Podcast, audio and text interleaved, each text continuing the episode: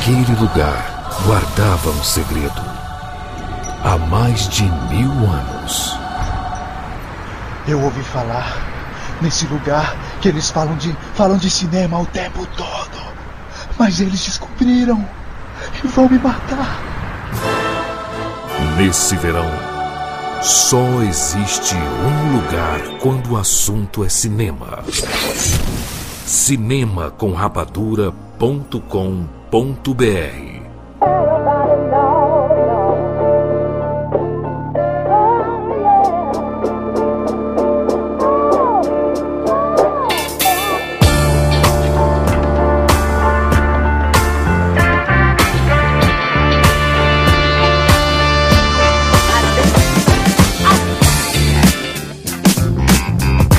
Sejam bem-vindos, seres Rapadura em todo o Brasil. Está começando mais uma edição do Rapadura Cast. Eu sou Júlio de Filho e no programa de hoje nós vamos falar sobre os filmes do verão de 2018. Estamos aqui com Rafael Santos. Ah, como eu adoro essa vinheta nova, Jurandir. Nova não, assim, né? Quando muda a vinheta, adoro. Toca a vinheta de novo aí, Juras. Não, não, já foi. Caraca, tá Não, bota de novo. Só É, o de finalzinho. Qual o problema? Eu quero ouvir, vai. Nesse verão, só existe um lugar quando o assunto é cinema. Pronto, pronto, tá feliz? Oh, obrigado, Júlio. Jack Siqueira. It's summertime, it is the time to start the stuff. Woo! Bem... É isso aí. Ok, gente, começou o verão mesmo, né? Catiuxa Barcelos. Seria este o verão que nós finalmente poderemos ver Capitã Marvel no cinema? Aí, caraca, Catiuxa Catiuxa tá tá com essa das Capitã. Capitã Pela Marvel. primeira vez? Não para de ó, falar oráculo, dessa personagem. oráculo. Eu quero ver essa mulher, Jurandir, eu quero ver.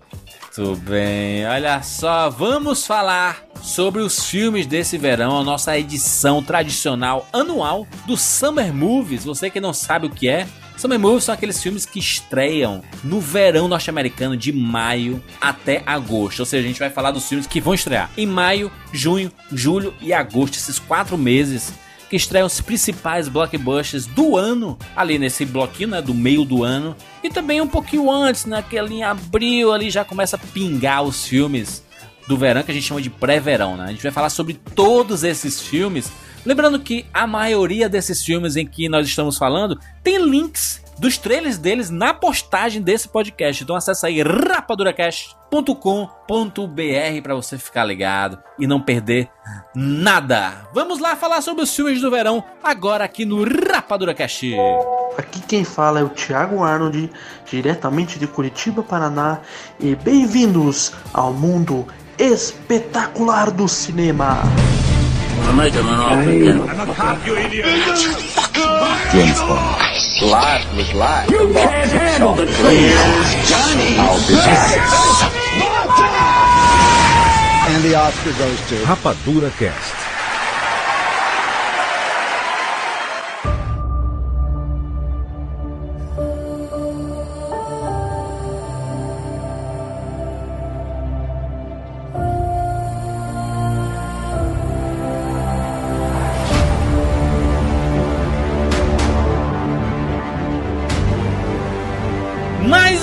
Verão norte-americano e nós aqui estamos de volta para falarmos sobre essas estreias maravilhindas. E como sempre, PH Santos, verão começando Ô, Jurandir. um mês antes, né? Em abril, né? Um mês antes. Um mês antes é porque o verão ele tá aumentando, né?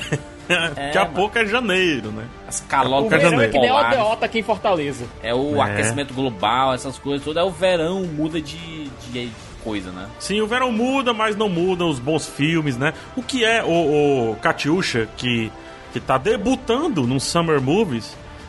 O que é um, um filme de verão? O que é um Summer Movie? Katiusha. Quando é verão nos Estados Unidos, vários filmes estreiam. E eles são Aí. normalmente filmes bem importantes. As pessoas estão loucas pra ver esse filme e a expectativa de bilheteria é absurda. Então, Exatamente. estamos de olho. Bla- Blackbuster. São os Black. Arrasa quarteirões. Bla Blackbusters. Blackbuster. Vamos lá, começando o verão, aqui com finalzinho de abril, nós temos Vingadores Guerra Infinita, que corre o risco de ser o filme desse verão, né? Obviamente. Vai ficar em cartaz até, Eu- o que, até, até julho. a gente sei lá. precisa continuar o programa ainda? Ele vai ficar em cartaz até, até quando aí? Até. Até, Até o a perder deixar, né? O- até, ju... Ah, meu Deus. até julho? Juras, Vingadores. é, Vai ficar, vai ficar por aí até junho, começo de julho. Juras, Vingadores Guerra Infinita, antes mesmo de estrear, sabe quanto esse filme já arrecadou?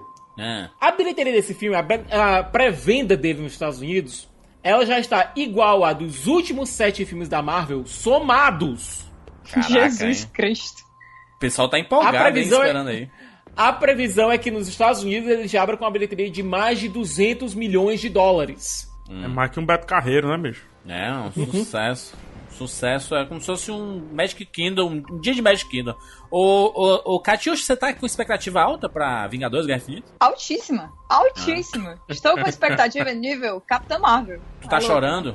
Todo É, dia, assim, acorda Capitã meio aí eu chorando, fiquei. assim. Nossa, eu tô emocionalmente destruída. Sério. Ah, Se essa mulher não aparecer, eu vou sair muito mal desse filme. Eu vou sair muito mal de qualquer maneira desse filme. É isso aí, transtornado. Na hora que um macaco gigante, um crossover com Rampage. Sim. Ó, tu cala a boca, viu? Katiush tem pavor. Tem, tem macacofobia, na verdade, né? Não é favor, é só que eu quero evitar. A Katiush não gosta de Donkey Kong por causa disso. Como pode? Oh, Ela deve se sentir vingada jogando com Mario Kart quando alguém tá com o Donkey Kong pra ela soltar um casco vermelho assim. Pá! Morre! Não, porque ela não tá deixando, ela não tá assistindo. eu nem vejo, é só as costas dele. O Donkey Kong não me incomoda, não. É, o, o, o, o, o PH é um. É, o- é o momento, Ah. é o momento esperado, né? O Guerra Infinita aí, né? Eu acho que dos últimos verões aí, talvez seja o maior filme da década, talvez aí, né? Acho que sim, Juros. É, é- é, será? Porque o primeiro Vingadores tinha o fator surpresa, né? A gente nunca tinha visto e tal. Guerra Infinita não tem um, um quê de mais do mesmo, por conta do número de, de super-heróis, é cada vez mais. A reunião, né? É um blockbuster, né? Cada vez mais, mais, eu quero mais.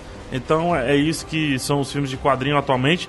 E o Vingadores se encaixa nessa nesse nesse caminho aí, ou melhor, nessa caixinha onde se couber mais, eu não sei o que é que tem que fazer, porque é o máximo que na minha cabeça funciona. Mas juras, faz uma pergunta sincera. É, tá quase chegando no nível quadrinhos, né? Porque nos quadrinhos é uma galera maior ainda. O cinema tá, tá. É, mas quem? É só o Rodney desenhando, né? Pintando, aí é mais fácil, não? Não é não, Siqueira? Quadrinho aceita tudo. Siqueira, 2 bilhões, Siqueira? 2 bilhões de bilheteria? Juras, existe poss- existiria possibilidade. O problema é, para ele chegar nos, nos 2 bilhões, ele, teria, ele tem que enfrentar ainda dois adversários em menos de 4 semanas. Dois adversários grandes, inclusive. Mas. Ah, esse não, mas filme, se compara, ou Siqueira? Era se compara? Um deles se compara. Um deles se compara em matéria de franquia. E tem Qual? outra coisa. O Rogério Duarte, Tropical List, que o, o Baby Drive no espaço. Agora, tem uma coisinha que esse Vingadores tem. Ele pode não ter, como o PH falou, o ar de novidade do primeiro Avengers. Mas a Marvel ele tá vendendo ele como uma season finale, sabe? Aliás, nem como uma season finale, como um series finale. Como o final de uma série. É basicamente a mesma coisa que a Warner te- fez com os dois últimos Harry Potter é, o marketing tá vendendo como se fosse a culminação de tudo. Todos os dramas dos outros filmes da Marvel levaram, culminam neste longa. Eu tenho, eu tenho, eu tenho uma preocupação porque esse, esse filme ele era dividido em duas partes antes, né? E aí eles decidiram não fazer Isso. mais isso e focar a batalha com o Thanos nesse filme. E o que é que sobra pro 4 aí? É, ainda é Thanos, sabe? A gente vai ver do, mais do Thanos no 4 ou ele encerra o seu arco ali e a batalha final é encerrada no 3 ali, sabe? Sem ver o filme, certo? Só trabalhando com as informações que a gente tem. O que os irmãos russos disseram, esse, esse filme agora é sobre o Thanos. O próximo Vingadores 4, ele é sobre os Vingadores. Mas sobre o caixão já- do Thanos. Mas eles disseram várias vezes uma coisa. É, esse filme, esses filmes vão fazer a culminação desse universo. E são duas histórias diferentes. A história de Guerra Infinita, ela continua sim no Vingadores 4, que eles não querem revelar o título porque seria um spoiler muito grande. Ah, Mas a história de Guerra Infinita se encerra aqui. Eu Ah. acho que isso não é verdade, não. Eu acho que é mentira, é uma mentira Acho- gigantesca. Eu não consigo acreditar. No caras finalzinho são do. russo, mano. Não dá finalzinho- pra acreditar em russo, não. Tô falando lá do Putin, mano. Essa galera não dá pra acreditar, não, mano. Essa galera aí é tudo hacker, pô. E ainda irmão, russo. Não dá pra acreditar. Não dá. Peraí que tem uma galera que deve ter acreditado que eles são russos mesmo, né? São russos não, viu, gente? Piada o nome disso. Piada, Gente, piada irmãos, irmãos russos parece, parece nome de vilão de Sessão da Tarde, né? Parece nome de, de personagem do WWE. É Os irmãos Fatra... É. Fra- Fratelli, né? Mas é Fa- Os Fratelli? irmãos Fratelli. Fratelli. Fratelli, né? Do, do Goonies, né? Vamos fazer uma apostazinha aqui, Ju? Apostazinha rápida, vai.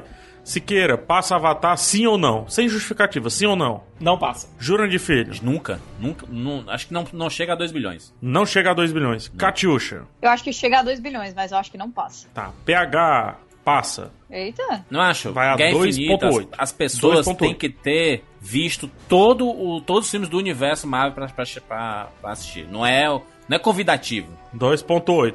2.8. Tu tá pensando que a galera vai ver no cinema só o que eles têm noção de tudo que tá acontecendo, vão nem a pau. Eles Sim. vão ver porque tem Homem de Ferro.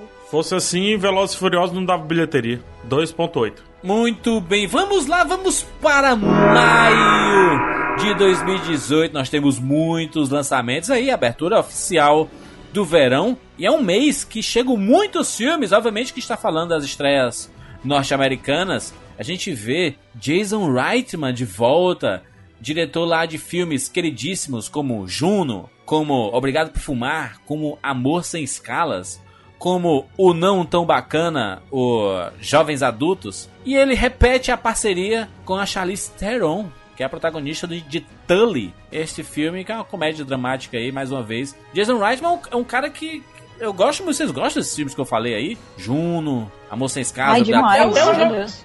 Até jovens adultos, cara, eu não acho o filme ruim, não. E aqui, Juras, ele repete também outra parceria que é com a Diablo Cody, que é a roteirista Aí. de Juno e do supramencionado Jovens Adultos. É, o trailer ele entrega uma ele entrega uma Charlize Theron muito diferente do que a vimos nos últimos longas, inclusive ela engordou um pouco pra esse papel e mesmo assim continua linda. Que mulher é essa, gente? É sobre uma mãe que tá tendo que cuidar do, de três filhos, incluindo um recém-nascido, e que ganhou uma babá. Ela tem agora uma babá que é vivida pela Mackenzie Davis, lá de Perdido em Marte. Eu, go- eu gosto do Jason Reitman, sabe por quê? Porque ele pega, ele, ele sempre faz essas comédias dramáticas e ele sempre coloca música boa nos filmes. É sempre é um novo Cameron Crowe. Ele sempre coloca música boa nos filmes. É impressionante. Pelo menos a É trilha sonora você sabe que vai ser bacana, sabe? É, Cara, Juno foi, foi o caos, assim, quando saiu, eu vi a trilha Sim. sonora, eu fiquei chocada. Era muita coisa muito boa. o É, Na minha, no- nos meus sentimentos foi o caos. Eu fiquei confusa, meu Deus, como pode isso aqui? Tem Bela Sebastian, o que, que tá acontecendo? Eu, eu gosto muito da, da, da Blue Code, eu acho que ela pode voltar a acertar, apesar de que, né, Garota Infernal e Jovens Adultos tá aí pra provar que ela nem sempre tem dias tão bons. É, mas- É, eu gosto tem- do Obrigado por Fumar, do. do É muito do- bom, Do muito Jason bom. Reitman. Gosto muito, eu acho um filme muito subestimado. O Sarcasmo pessoal faz esses absurdo. vídeos. É seis? É seis que chama? É, é Juras? É seis? Quê? Esses vídeos ensaios. E ninguém fala de Obrigado por Fumar, cara. Exato. Filme muito bem escrito, É. bonitão, roteiro, diálogos altíssimo nível. Nós temos aí em maio a continuação de Deadpool chegando aos cinemas. Rapaz, o Desastre. nosso. Caraca. O PH não gosta. PH odeia o primeiro Deadpool, odeia. Não odeia, não. Caraca, é um personagem, odeia. mano. Puta merda, Siqueira, eu vou pegar todos os filmes que tu deu nota 7 eu vou dizer que tu odeia. É isso que eu vou fazer contigo. Eu vou procurar. Jura, você tem a, a página pra mim? E aí, É todo fácil. filme nota 7, pô, Siqueira odeia. Siqueira odeia Juno. Deu, deu 7 pra Juno. Eu dei 10 pra Tu deu 7 pra Juno? Deu Eu 7 dei pra 10 Juno. pra tá aqui, Juno. ó. Odeia Juno. Odeia. Eu dei 10 pra Juno. Titanic deu 7. Odeia Titanic. O Ultimate eu acho que tá meio certo, sabe? Deadpool 2 vai ser massa. Vai ser massa. Os teasers saíram até agora, foram legais. O Cable parece estar muito massa. Acho que eles vão saber aproveitar aí. Agora vai ser, vai ser estranho, porque vai ser o, o primeiro filme que a gente vai ver depois de toda essa coisa da Fox e da Disney. Sei lá, tá mais encaminhado, sabe? Será que eles vão Sim. colocar alguma coisa pra, pro Acho futuro? que Será que eles vão colocar algum isso. recadinho? Eles Não, vão, eles piada vão fazer piada ter. com o Mickey. Recadinho vão... não, mas vai ter indireta. Vai, Vai ele- ter sabe o indireta. que, que eles poderiam fazer, mas Ele seria maravilhoso. O Cable fazer uma viagem no tempo junto com o Deadpool e eles caírem no meio dos Vingadores, assim. Do nada, assim. Tá? Não, não, não, isso não pode acontecer, mas eles podem pintar o Josh Brolin de roxo. Que ódio. Eles podem pintar o Josh Brolin de roxo. Ou o Hugh Jackman aparecer. Imagina fazer. o Hugh Jackman aparecer. Seria massa, hein? Cara, que ia ser muito Olha, massa. dizem, dizem que tem uma cameo nesse filme, uns boatos que rolaram aí que uma, as filmagens incluíram uma cameo que vai deixar todo mundo de queixo cair. Câmera. Ninguém sabe qual é. É o Hulk. É o Hulk. Impossível. Mas Não seria dá. muito legal se eles fizessem piada com a compra. Do tipo, sem querer, eles quem assinaram o papel da compra ou da venda, se liga?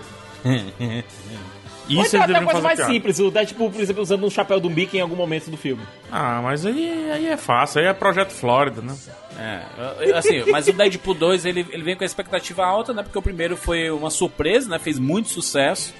E aí é, trocaram o diretor, né? E, e isso foi uma Entrou grande polêmica. Exatamente. Bom, bom diretor, né? Apesar da carreira curta, né? Cara, especialista em porradaria, Atomic né? do, do John Wick, né? John Wick também ele. Sim. Só que ele co-dirige no John Wick. Ele é, É, é apenas a Atômica e John Wick, né? Apenas. Apenas. E vai dirigir o, o spin-off de Velozes Furiosos com The Rock e Jason Statham. Vai ser demais, mano. Esse cara vai... Esse cara vai, esse cara vai ser o rei da ação. O rei da ação. Anota esse nome aí, gente, hein? David Leitch, assim como James Wan, é o rei do terror. Jay- o, o David Leitch vai ser o rei da ação na próxima década aí. Eu anoto aonde? Eu posso anotar já? o que é a frase? Eu tenho que anotar. Qual é a frase pra anotar? David Leitch Tu não deixou claro. será o rei da ação. Ei, vocês acham, vocês acham que nesse filme, Deadpool 2, eles vão saber aproveitar a Morena Baccarin melhor do que eles aproveitaram antes? Acho que ela vai aparecer um minuto. Não, não é piada de pinto e, e peido e bunda e tiro no cu. E- Vai ser isso, filho. E Katyusha tem problema, porque agora tem muito Tá mais personagens. Tá Tem- com a má o filme vontade tem com a o introdução. Deadpool. O PH tá com ódio. Eu falei. Olha, e, e Kat, é, esse filme tem um problema que é o excesso de personagens. Eu não sei como é que o filme vai lidar com isso. Tem a introdução da X-Force ainda. Ou seja, Esse é o menor dos que- problemas.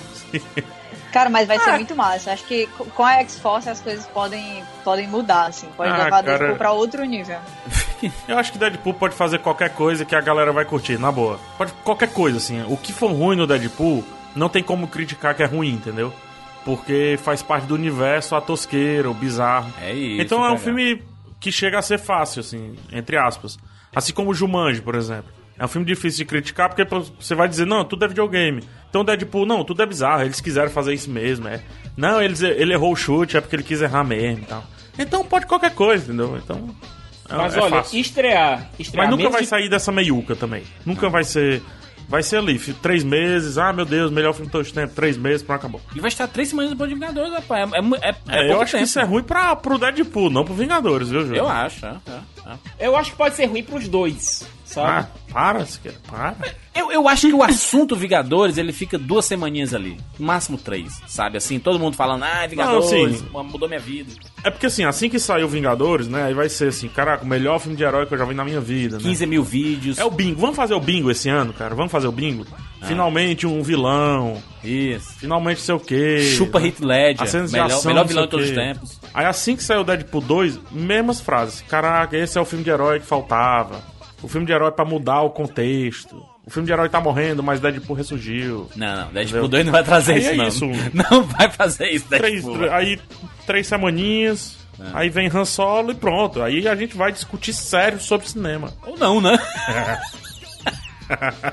E, olha, faz... O pessoal Fala- tá pedindo pra gente segurar o- o- as informações né, do filme por um tempo, não comentar com o pessoal, não spoilear. É o esquema meio a vila, né? Isso aí, vocês acham que Eu vou é? contar O logo. Eu vou contar, pegar o. Eu vou, eu Thanos vou, exige seu sigilo. eu vou contar logo o que eu, o que eu sei aqui, tá? Posso contar? Conta. O Thanos. Eles. Gente, tem uma coisa sobre o Deadpool que pode ser que ele seja, inclusive, sabotado pelo blockbuster seguinte. Eu explico. Juras, posso. Eu posso chamar o filme? Posso chamar o Han Solo? Fala aí? Papa Francisco, vai lá. É o próximo blockbuster. Pronto, Mês. seguinte. Han Solo, uma história Star Wars, estreia em 25 de maio, Star Wars voltando pro mês de maio, que é o mês onde Star Wars surgiu. Olha aí. Porém, no entanto, contudo, ele vai ter uma pré-estreia 10 dias antes, no dia 15 de maio, no Festival de Cannes. Ou seja, quando Cannes? Star Wars... Cannes. Festival Competindo de com o Cannes. Deadpool, que vai estrear em Cannes também. Pois bem, não, não vai. Deadpool não vai Cannes estrear em Cannes. O que eu tô querendo dizer é o seguinte: na semana que Deadpool tá estreando, Star Wars vai ter uma pré-estreia em Cannes. É. Ou seja, vai ter, uma, vai ter uma brigazinha aí de mídia sobre qual dos dois vai ser mais falado.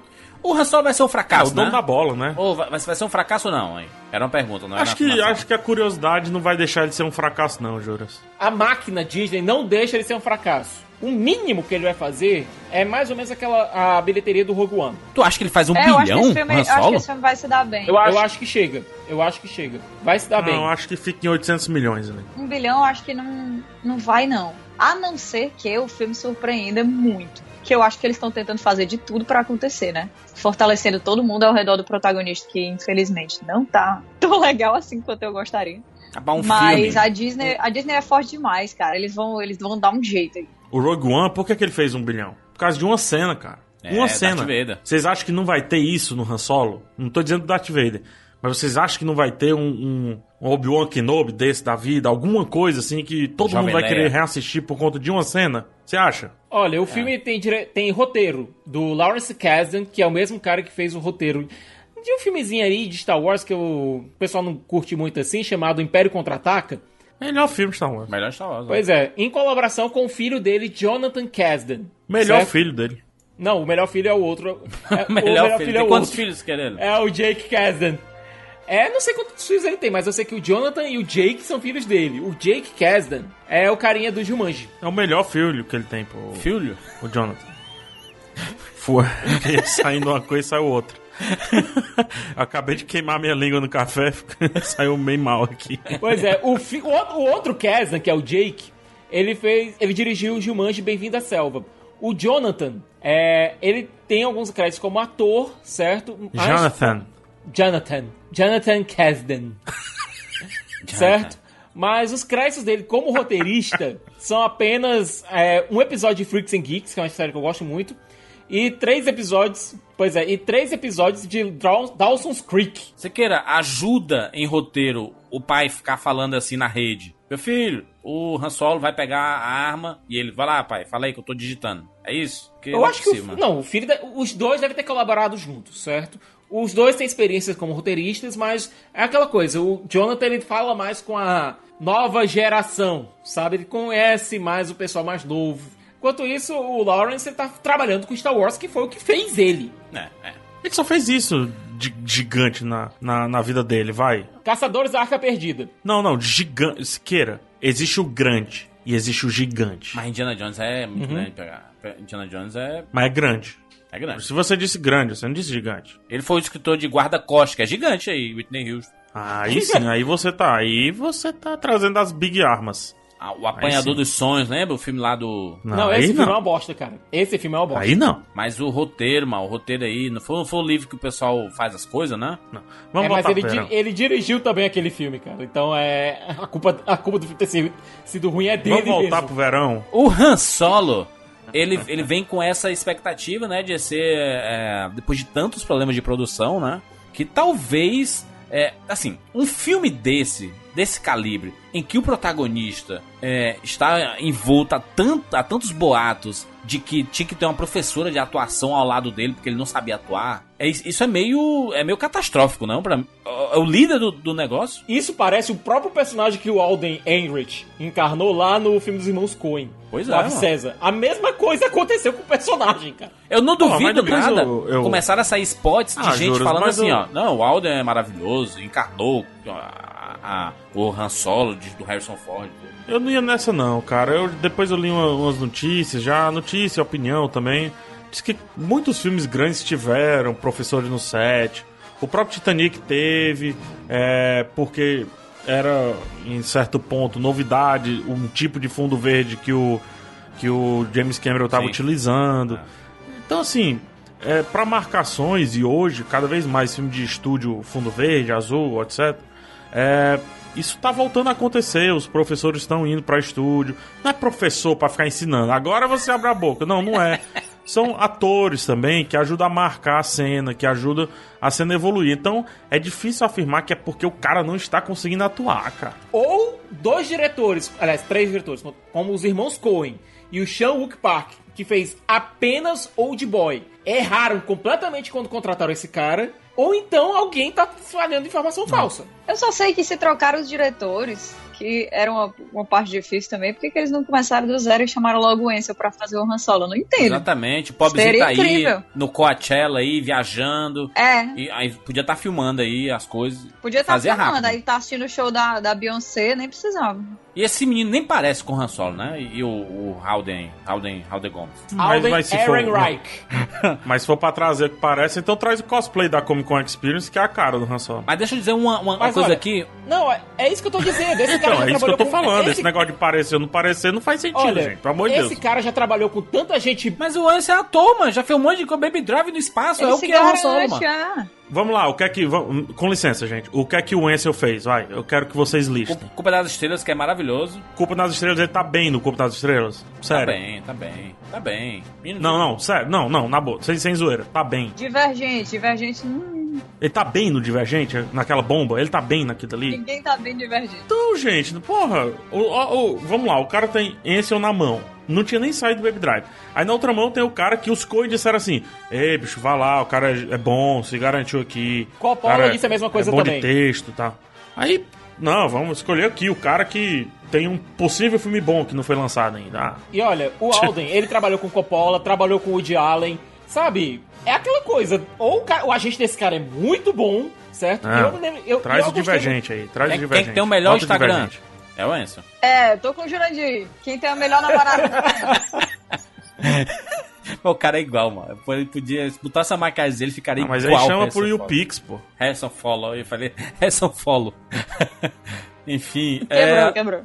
Só pra finalizar ainda esse mês de maio aí, vai estrear o filme do Papa Francisco, um documentário do Vin Vendors, rapaz. Vim Vendors. Caraca, que é? fantástico. Vin Wenders, que além de ser um documentarista do caralho, é um dos melhores cineastas, ponto. E ainda está vivo. E ainda está vivo. É. E lançando o filme. Esse filme vai bombar, viu? Vai conseguir a grana que outro filme aí de pessoas, de Ele líderes religiosos tentou e não conseguiu. Não vai nem precisar comprar ingressos de um mês antecipado pra Não ficar vai. distribuindo, assim, porque as pessoas Olha, vão. Vin Vendors é tão bom, Vin Vendors é tão bom, que a gente deixou, a gente deixou ele fazer Van- a versão do Vanguard dele, lá, que é o Submersão. Tomara que o Vivendas não, não coloque um 3D, né, nesse filme aí, né? Ele trabalhou muito bem com o 3D em Pina. É, eu assisti Pina em 3D, foi uma das melhores experiências que eu já tive no formato. É um dos poucos cineastas que soube trabalhar com Uma formato. boa bebida. É, uhum. Pina colada. É, o Sal da Terra é um documentário incrível sobre o Sebastião Salgado. E ele fazer um documentário sobre o Papa, eu acho, e sobre o Papa Francisco, que é um. que é o primeiro Papa franciscano. E eu acho que é uma bela de uma ideia. E é o primeiro Papa que tem Funko Pop. É verdade, aí. E o, é, o, é o Pope Francis, viu? Não é Francisco, não. O pessoal não gosta muito de Francisco lá fora, não. Cara, esse, Papa filme, esse vai ser sério. Todo mundo vai ver esse documentário. Todas as pessoas vão ver esse documentário. Porque esse cara, ele é, é o Papa das redes sociais. Diferenciado. Ele gosta de futebol, mano. Ele é um papa futeboleiro. Gente, qual vai ser o filme deste mês de maio, na opinião de vocês? Nós temos aí Deadpool, nós temos. que mais? Tem o filme do Jim Carrey, né? Que a gente não falou, né? True Crimes. Jim Carrey de volta aí na, na atuação depois de um, Nem ele tá na expectativa. um tempo aí. O, o- os trailers mais esquisitos do ano, com certeza. Cara, acho que pode dar certo, viu? O Jim Carrey Cara, tá filme- na, na vibe espiritual pra fazer um filme desse tipo. Tá, se ele tiver na vibe de hoje, então não vai funcionar de nada, porque ele rodou o filme em 2016, pra você ter ideia. Então eles estão mexendo nesse filme aí faz uns 30 anos. É, muito tempo. Mas aí nós temos nesse mês aí Deadpool, Han Solo, o Papa Francisco, Tully lá do, do Jason Reitman, esse filme do Jim Carrey, True Crimes. Qual filme que vocês acham que vai será o filme do mês de maio? Eu vou pro Han Solo. Ah, é o Han Solo, né? Solo. É, eu, eu chutaria Deadpool 2, mas eu acho que ele realmente é esquecido mais rápido. Acho que eu vou de Han Solo. É, esse, esse mês, esse mês é complicado porque esse é um mês que vai estar totalmente na sombra do Vingadores dominando tudo, sabe? O Vingadores deve dominar o que umas quatro é, semanas no top 1 das bilheterias. Porque eu não sei se Deadpool vai tirar o Vingadores não, hein? Deadpool tem a desvantagem de ser censura R, né, também. É, mas assim, eu acho que o problema não é nem esse, é que um mês que vem depois de Vingadores, que ainda vai estar com muita força, e que tem Deadpool e tem Han Solo, que são filmes que, querendo ou não, acabam apelando muito pro, pro mesmo Sim. público, vai ganhar, aspas, aspas, quem vier por último, né? Porque a pessoa, quer dizer, o filme que vier por último, tanto vai estar mais longe da, da sombra de Vingadores, quanto vai ser o, o mais lembrado, digamos assim. Catiuxa, a, a Disney ficou com tanto medo, a Disney barra Marvel, que antecipou Vingadores pra exatamente não ter conflito com o Deadpool, porque sabe que o Deadpool é uma força na bilheteria livre na primeira semana, sabe? Ah, Juros, mas assim, eu acho que ele vai ser uma força na primeira semana, não tira, e a tendência é cair. É, é muito provável que o, o Vingadores só saia do top 1 desde que entrar, entrar- com o Han Solo. Será? Tu acha que De- Deadpool 2 não tira o Vingadores do Topo? Eu acho que pode ficar. Três semanas depois? Eu acho que pode ficar perto de tirar, mas eu acho que não tira, não, Entendi. cara. Só- É três semanas depois, sendo que na semana seguinte não tem nada, ou seja, ele vai estar disputando com ninguém ainda. Eu acho que o Deadpool vai chegar muito perto, mas não vai tirar. E o Han Solo só vai tirar porque já, já será o quarto final de semana. Aí é, é de demais. Mas se o Han Solo não tirar, cara, aí o Han Solo é fracasso. Só- Olha, quando a gente chegar em junho, eu vou falar um, um problema que eu tô detectando aqui nesses três meses aqui sobre a Disney. Ai, meu Deus, eu tô, tô ansioso já. Se- é, é, PH, Só em junho, só pra dizer aqui que o, o Deadpool, quando estreou em 2016, ele faturou 152 milhões. Deadpool 1, porque as pessoas não estavam esperando muita coisa, né? Mas tem outro ponto, Juras, do Deadpool, que é a censura também, né? Mas, mas porra, 152 milhões na primeira semana? Caraca, macho. É muito dinheiro, mas é, muito, é muita força, mano. O primeiro, ele tinha uma coisa que esse dois não tem, né? A mesma coisa que o PH comentou sobre Vingadores. Ele, ele tinha o fator surpresa e Sim. ele tinha essa coisa do boca a boca, né? De todo mundo ficar, caraca, é muito massa, é muito diferente. Mas tu acha que as é pessoas não foram surpreendidas positivamente ou, pelo, pelo, pelo primeiro Deadpool? Mas aí é que tá, né? O que o primeiro Deadpool tinha de muito forte, nessa propaganda boca a boca especificamente, esse outro Deadpool, segundo, ele provavelmente vai repetir muitas das coisas da fórmula que deu certo. Sim, E aí, talvez baixe um pouco isso. né? Acho que a longo prazo ele não se sustenta tanto quanto o É. primeiro. O primeiro, ele foi bem, assim. Não, o primeiro mas também com um tem- orçamento, um orçamento de 60 milhões, menos de 60 milhões, que é o menor orçamento da franquia X-Men. Ele dobrou. Ele fez tre... não, ele fez 363 milhões de dólares só nos Estados Unidos. Não, A gente que, tá falando não só de tô falando mercado que ele americano. dobrou esse orçamento na, na, na primeira semana, mas ele estreou nos Na Estados primeira. Unidos. Não, sim, não, sim, Ou sim. seja, não teve boca a boca, entendeu? As pessoas foram ver, independente de qualquer coisa, sabe? Mas assim, é, é- o primeiro foi uma surpresa, mas todos os públicos foram assistir, concorda? Sim, sim, sim. Existe um público de Vingadores que não é o público de Deadpool. Com certeza. Por exemplo, Crianças. eu, é, crianças também, é, gente que não é muito ligada a quadrinho e acha Deadpool já o lado bobagem dos filmes de quadrinho. Então talvez essa galera já não vá para o cinema. Entendi. Talvez, eu estou dizendo talvez. Mas o público cativo talvez vá na primeira semana com muita força. Então eu acho que vai sair uma coisa pela Até outra. porque já vai ter visto É Vingadores, que ele né? fique entre 100 e 150 milhões na primeira semana. A questão é, o, o quão forte vai chegar o Vingadores até aí? Porque ele é um filme longo, vai ter poucas, entre aspas, né? Sim. Poucos horários, isso muito entre aspas, porque vai estar em todos os cinemas do mundo. A questão é como é que eles vão conseguir colocar o Deadpool no circuito, já preparando o circuito para semanas depois ter o Han Solo. Então por isso Pra que eu acho que o uma semana depois, mano, é muito forte. perto pegar do Deadpool, é uma semana É depois. muito perto, é justamente. Então eu acho que ele não vai conseguir estrear muito forte. Cara. Han Solo- Eu acho que ele tá encavalado e isso não é bom pro Han Deadpool. Solo corre o risco de estrear em segundo nos Estados Unidos. corre em terceiro, se duvidar. Exato, exatamente. Caraca, Acho muito esse difícil beisebol. estrear em terceiro. Acho Ó. muito difícil. O público de Star Wars, cara, é muito fiel. Você não sabe se vai ser tão forte quanto o primeiro, se vai ser tão forte assim, ponto. E mais, faz tempo que a gente não vê Star Wars nessa época do ano, né? Exato. Esse é um em ponto maio, também. Pode ser um teste que a Disney nunca mais coloque os filmes dela de Star Wars em maio, né? Sempre nos, nos finais do ano, né? A, a Disney pegou Star Wars, viu a confusão que tava sendo aí, o Han Solo, melhor, melhor dizendo, e aproveitou pra fazer um monte de teste, né? Na boa, foi isso que ela fez. Lançar trailer atrasado, é, diminuir a divulgação e acelerar a divulgação no último terço aí. Focar é, no do Lando, filme. focar no Lando, né?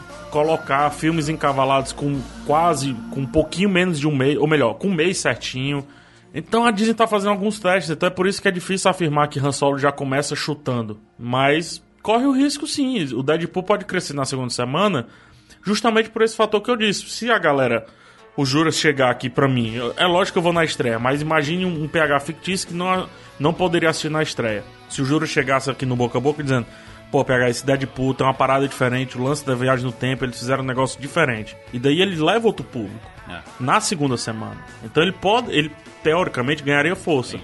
Mas a gente não viu o que é que tem dentro do filme ainda, né? Então é difícil. Com certeza. E corre o risco sim, cara, de Star Wars, o Han Solo, começar em terceiro. Olha, Ah, Eu acho nenhum- difícil, mas há o risco. A- após episódio 4, nenhum filme de Star Wars não estreou em primeiro. Nenhum. Caraca, mas Siqueira é uma semana depois de de Deadpool, mano. É muito perto. Cara, nem, nem episódio 2, cara, que veio carregando o estigma do episódio 1. Nem episódio 2. Verão, ve- verão, verão é, o é onde o bicho pegar, rapaz. É, e é, É, muito grande junto, né? Acho que vale bolão aí. Eu, eu, eu acho que o filme desse verão vai ser. Do, desse verão não. Eu, eu acho que o filme de maio vai ser Deadpool 2 aí. Vai ser aquela comédia escrachada. Não que eu vá. Assim, eu, eu tô com expectativa bem baixa, porque eu, não- eu não gosto muito desse humor super exagerado do, do Deadpool, sabe? Eu acho que é, é, é tipo aquela piada que é um pouco prolongada demais, sabe? Tu, tá bom, era pra ter Nem encerrado. gostou, tu saiu do primeiro com cara de bunda. Não, saiu, Só saiu. gostando depois, vai. Isso aí, mas é um nota 8 ali, sabe? Eu não, eu É, não acho então. nada além disso, sabe? É, é, é aquela Mas quantos públicos são é, é parecido com a gente com relação ao Deadpool, entendeu? É- Esse é o ponto. É, esse, é, é exatamente esse aí o ponto. Se o filme, é, se o filme for insistido muito na mesma piada, ele não vai ter fôlego de segunda assistida. Não vai ter, não vai ter fator replay. Vocês repararam que nos trailers do Deadpool, eles estão colocando menos piada, eles estão inventando o trailer, tipo, eles ele brincando com os bonequinhos, e isso não vai estar no filme. Isso foi inventado pro trailer pra eles não estragarem as piadas do filme nos trailers. Sim, Piada sim. contada duas vezes não tem graça. Exato, exatamente. Por isso que algumas piadas do, do Deadpool 1, a gente não riu, porque a gente já tinha escutado 50 milhões de vezes no, no- nos trailers, né? E aí eu acho que eles estão dando uma escondidinha aí. O, o próprio Cable, a gente É. sabe pouquíssimo. Ele, ele abre a boca três vezes, sabe? Então, é, eu, eu acho que a gente vai, vai, vai ser bem surpreendido no cinema, assim, sabe? E eu quero X-Men, quero X-Men. Vai aparecer Hugh Jackman. Mas eu tô quase cravo. Eu, vou cravar isso. O Hugh Jackman vai aparecer em Deadpool 2. Em algum momento. Uma- Alguma zoeira, alguma coisa assim. Ele vai aparecer, o ator. Nem que seja o Hugh Jackman. E o Hugh Jackman fazendo Não o, o Logan. o Hugh Jackman mesmo, exatamente. Diz assim, não, não, Pois já é. parei. Parei, parei com esse negócio de, de, de Wolverine, essas coisas. Vocês ficaram o quê? Com PH e Siqueira com Han Solo, é, Eu fiquei com o Han Solo também. Katyusha Han Solo, eu vou ficar com o Deadpool. Então nós temos aí os filmes de maio.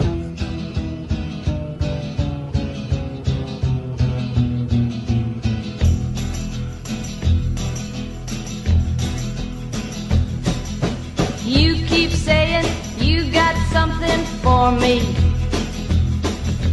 Vamos para junho!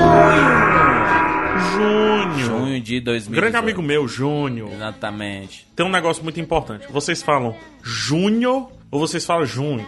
Junho. Júnior. Junho. Junho. Junho. Junho. Junho. Junho. Junho. G-U. Isso. Não, não é G, né, J? J-U. G, G-U. Caraca, que junho é esse? Gunho? É o Gunho. Gunho. É, olha só. Chega aos cinemas oito mulheres e um segredo. Aí a versão spin-off de- da, da franquia 13 Homens e um Segredo. Agora com protagonistas mulheres. É muita mulher, gente. Sandra Bullock, Ocean's Kate 8. Blanchett, Anne Hathaway. Jesus, é, é é uma galera muito, muito, muito poderosa de Hollywood. Cara, te falar, eu tô. Por incrível que pareça, eu tô é, esperando muito desse filme. Eu falo por incrível que pareça, porque geralmente eu não gosto de filme de ação, mais massa velha, né? Repetitivo e tal. Mas eu acho que eles vão fazer muita piada, vão, vão referenciar os filmes antigos.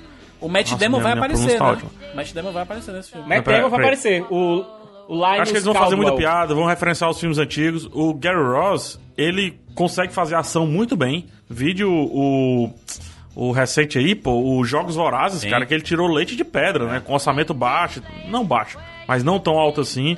O Cibisco também, que é muito bem filmado na velocidade. Eu acho que esse filme vai ter coisas boas, cara, eu, de verdade. Tô, tô ansioso por esse filme. Eu tô torcendo por esse filme. Eu- não, eu quero muito, eu quero muito que dê certo. Eu acho que vai ser muito legal. Acho que vai ser, assim, relativamente simples, né? Como sempre foram os Sim, filmes do- dessa franquia. Mas eu acho que essa pegada de, de colocar as mulheres dessa vez vai ser o que queriam que fosse com Caça-Fantasmas, né? Talvez. Ou queria que fosse no, no, no, no terceiro filme. Eles já cogitavam isso. Não sei se vocês lembram na, na Com notícia na época. Roberts e tudo. Eles né? acham. Isso, exatamente. Eu acho que aqui, cara, eles têm a chance, assim, de, de, de pegar. Porque, assim, o primeiro filme é, é muito divertido. É, não- adoro a trilogia, história, né? qualquer coisa, roteiro, qualquer coisa, diálogo, qualquer coisa.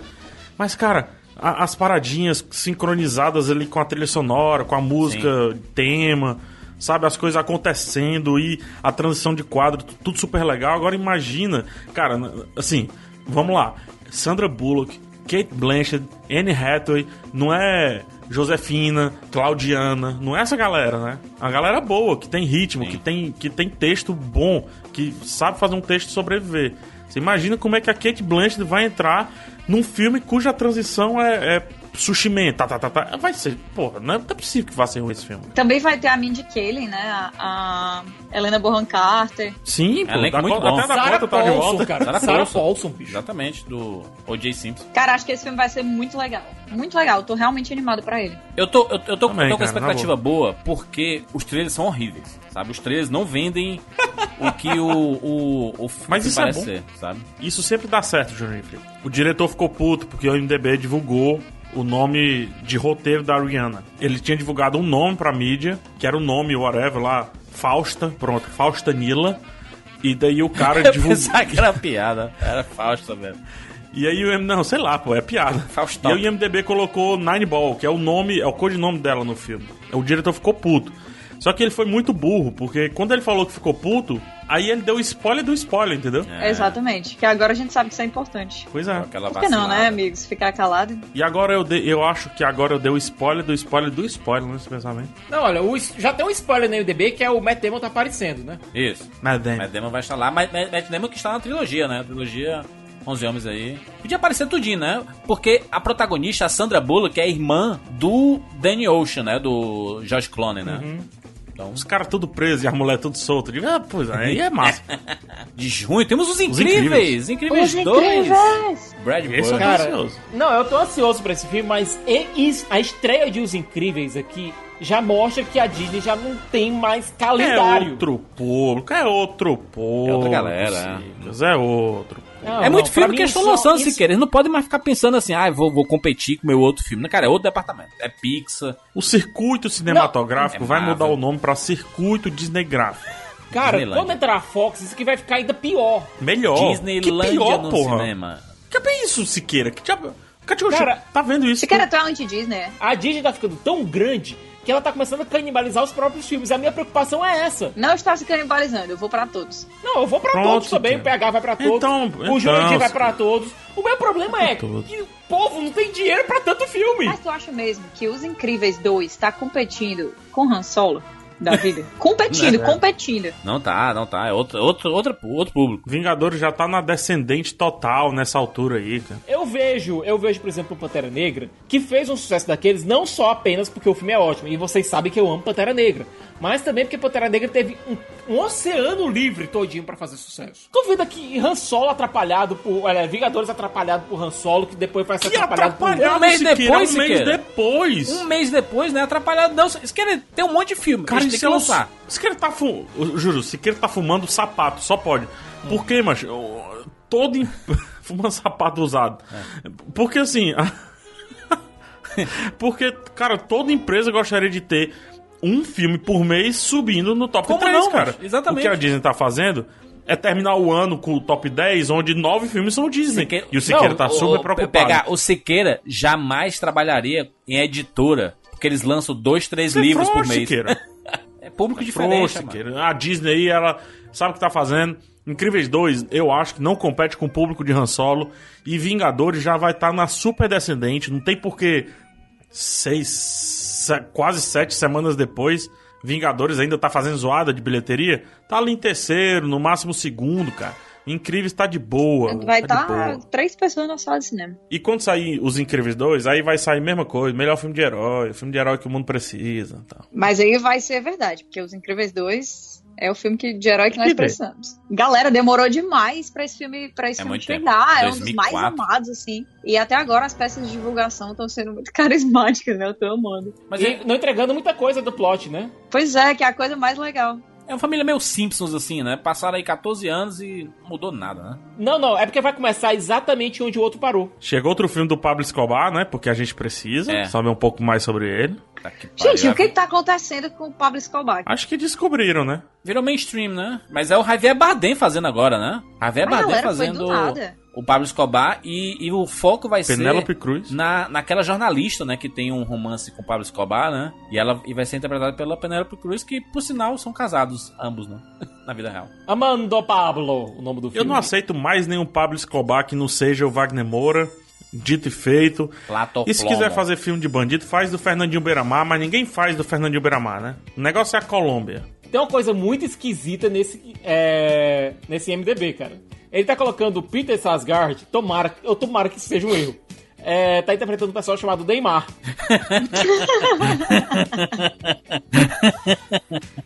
Deve ser um personagem aleatório, aqui, não é possível. não, não tá enfrentando Neymar, né? O jogador. Ia ser massa. Nem existia. É. Neymar volta no tempo. Volta do tempo, encarna no homem branco careca. No homem branco careca. Galera, eu assistiria esse filme. Jurassic World, Reino Ameaçado, a continuação daquele fenômeno. Porque o Jurassic, o primeiro Jurassic World é um fenômeno inacreditável, porque ele quebrou Eu- todos os recordes e até. Não não dá nem pra entender. Até hoje eu não entendo. Ni- ninguém entendeu o sucesso do filme. Ninguém. O filme faturou Acho que nem, nem, a, nem a galera que tava envolvida, assim, tanto que 1,6 do bilhão. nada, vocês lembram da notícia? Hum. Na semana seguinte eles anunciaram o, um filme novo, né? É. Uhum. Aí quando na outra semana perguntaram pra um dos produtores, e aí, como é que vai ser o filme novo? Ele, filme novo, a gente ainda não conversou sobre isso. E o outro produtor disse, não, já tem filme novo, tipo assim, nem eles estavam entendendo a parada que tava. Cara, mas, gente, 1,6 bilhão é o quarto. vai ser isso gente, aqui, né, olha só, presta atenção. É o quarto filme de maior bilheteria de todos os tempos.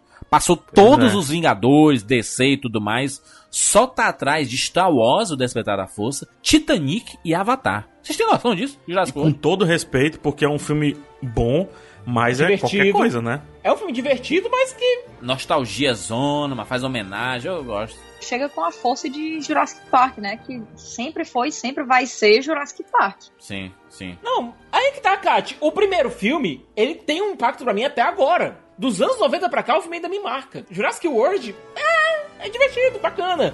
Não, É não é divertido, ver o- não. Vocês estão sendo muito maldosos. Porque o filme é muito bacana, mano. É um- pô, é uma experiência. Eu tô dizendo, é É bacana. legal, o filme é Eu, legal. curti, eu curti ver o filme. Não eu- é legal mesmo, é isso mesmo, mas um bilhão Um, e seis? 1,6 Não, eu sei bilhão é que muita é, co- coisa. é confuso, porque quando você pensa na qualidade de outros filmes e no quão longe esse filme chegou na bilheteria, é muito louco, assim. Mas, galera, era muito tempo já que tava sem nada de Jurassic Park. O pessoal tava Sim. querendo muito isso. É. E é na época que o pessoal que foi assistir Jurassic Park na, na adolescência, pré-adolescência, algo assim, tá levando, tá podendo levar agora os filhos pra ver o filme de dinossauro. né? Exatamente, exatamente. É, um, é um sentimento bem, bem diferenciado que eu acho que talvez não se repita nessa continuação, assim, que é mais cara de trilha, assim, sabe? É, Eu acho que vai, assim, eles têm a oportunidade de ser o que o outro filme poderia ter sido um pouco mais.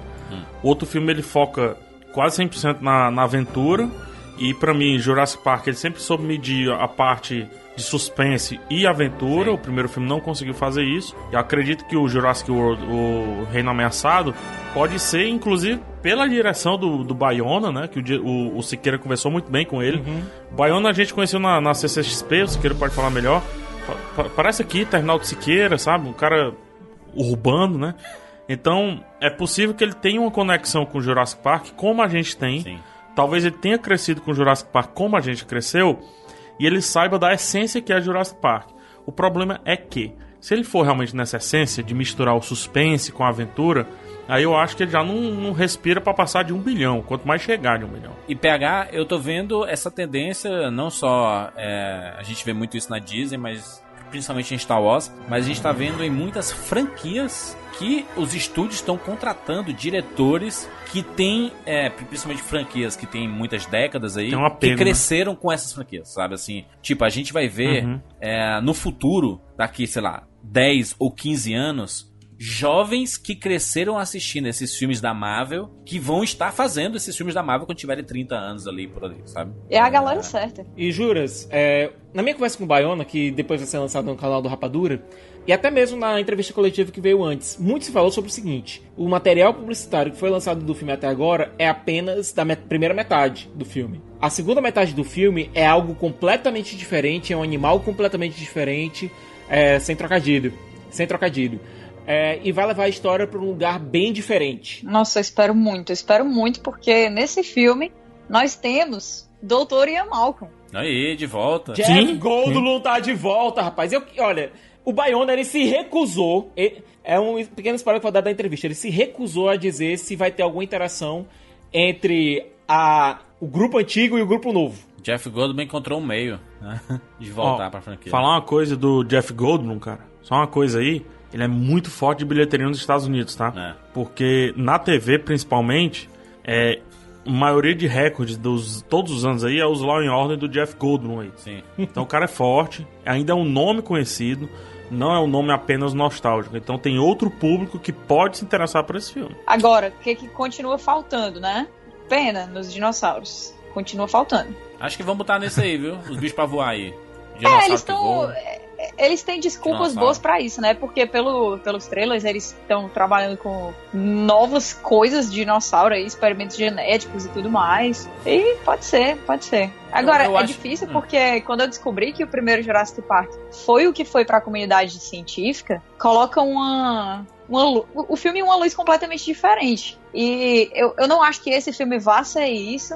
Mas é triste porque ele tinha a oportunidade de ser, sabe? Porque a gente tá passando pelo, pelo novo grande momento de descobertas jurássicas. Ia ser muito massa, ia ser muito massa se Ah, tu tá falando dele dialogar com a, com a ciência atual de. Sim. Entendi, entendi. Sim, é isso exatamente. mesmo. Boa, boa, boa, boa. É. Ah, ele tem a oportunidade, né? Uma vez que eles têm que buscar um bicho diferente, porque. Acho que T-Rex já deu, né? Com todo respeito aos Não, mas T-Rex. T-Rex aí. é o, é o protagonista do negócio. Ele aparece, inclusive, nos trailers desse filme. Não, a Blue vai ser protagonista do negócio. A Blue. Não, mas eu acho que eu acho que eles vão apostar em outra coisa, porque tanto a Blue quanto o T-Rex, eles já foram meio gastos nos trailers, né? Então, Aham, assim, aham. deve, deve ter algo novo. Eu acho que tem algo novo.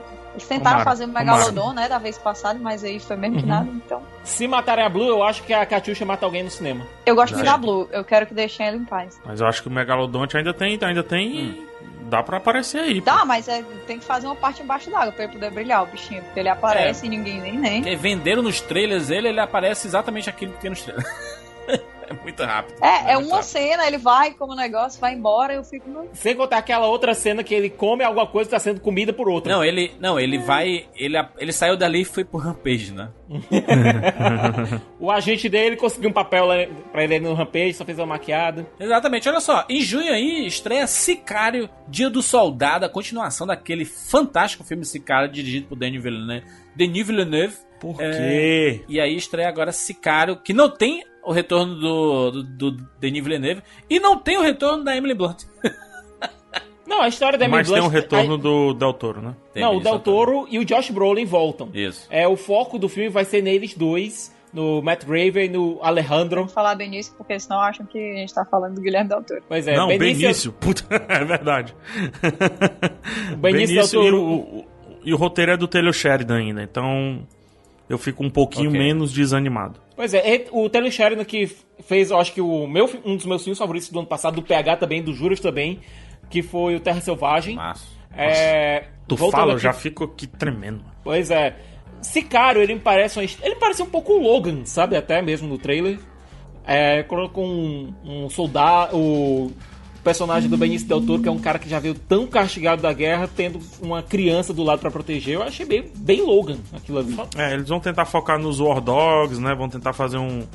É, vou tentar fazer alguma. é, assim, Eu acho que vai partir do mesmo assunto. Eu acho que vai partir do mesmo assunto, mas ele vai em cima de uma fase do Faroeste. O Taylor Sheridan sempre escreve faroestes com roupagens recentes. Se você pegar o Terra Selvagem é um faroeste, só que com a roupagem atual, roupagem moderna. Você muda os, os trenózinhos de neve lá por cavalo, que dá faroeste.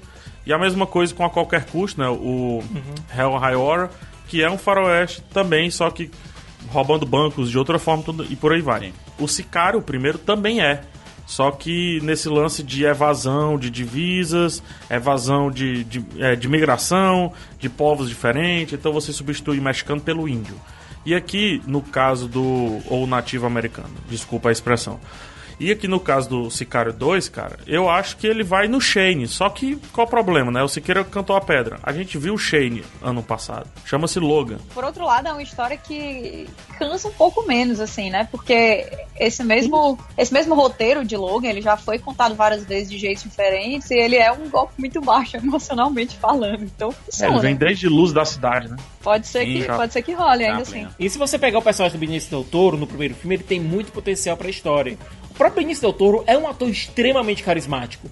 É, até mesmo o próprio Star Wars é, The Last Jedi provou isso, que ele tinha pouquíssimo e conseguiu pelo menos parecer que o personagem tinha um background maior. Mas eu. Mas, O Benício Del Toro, o o Benício ele vende o personagem. A cara do Benício, a expressão dele, as rugas dele vendem muito bem o mas é porque a gente tá muito preso, Siqueira. A Emily Blunt ali e o- a própria direção do Denis Villeneuve, sabe? Isso faz falta, sabe? Uhum. São, são dois. A Emily Blunt nem tanto, porque a história dela você, você vê que ela é esgotada Isso- é, no, isso é final do filme. A história se esgota ali, não tem mais pra onde ir. Agora, o Denis Villeneuve sempre faz falta, cara. Denis Villeneuve sempre vai fazer E falta. aí chamaram o Stefano Solima, que é um, um diretor italiano que dirigiu mais séries lá na Itália mesmo. Sim, é o diretor de série lá. Isso, Gomorra. Eu, eu não assisti a série Gomorra, mas o filme é muito bom.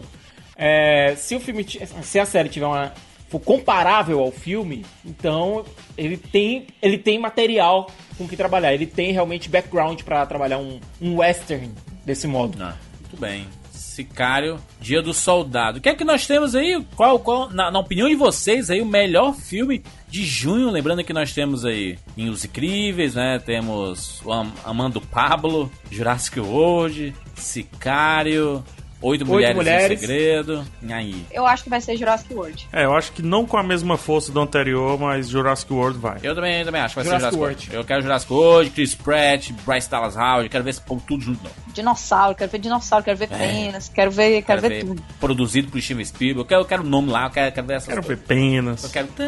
Jurandir, Jurandir que é Chris Pratt com os dois filmes de maior bilheteria do ano, né? Quero, eu quero ver esse filme. Eu, eu quero mais de bilhão, hein? Tem uma missão aí, porque o, o Colin Trevorrow, que dirigiu o primeiro filme, ele saiu dessa continuação pra dirigir Star Wars 9, aí foi demitido. e aí perdeu aqui a vaga de diretor de Jurassic World 2, que já Vacilou. tá confirmado pra voltar pro Jurassic World 3. Minha nossa. Caraca, não vai acabar nunca.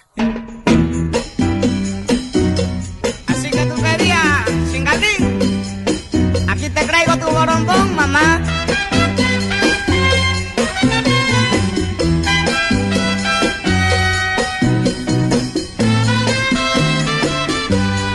Vamos para junho!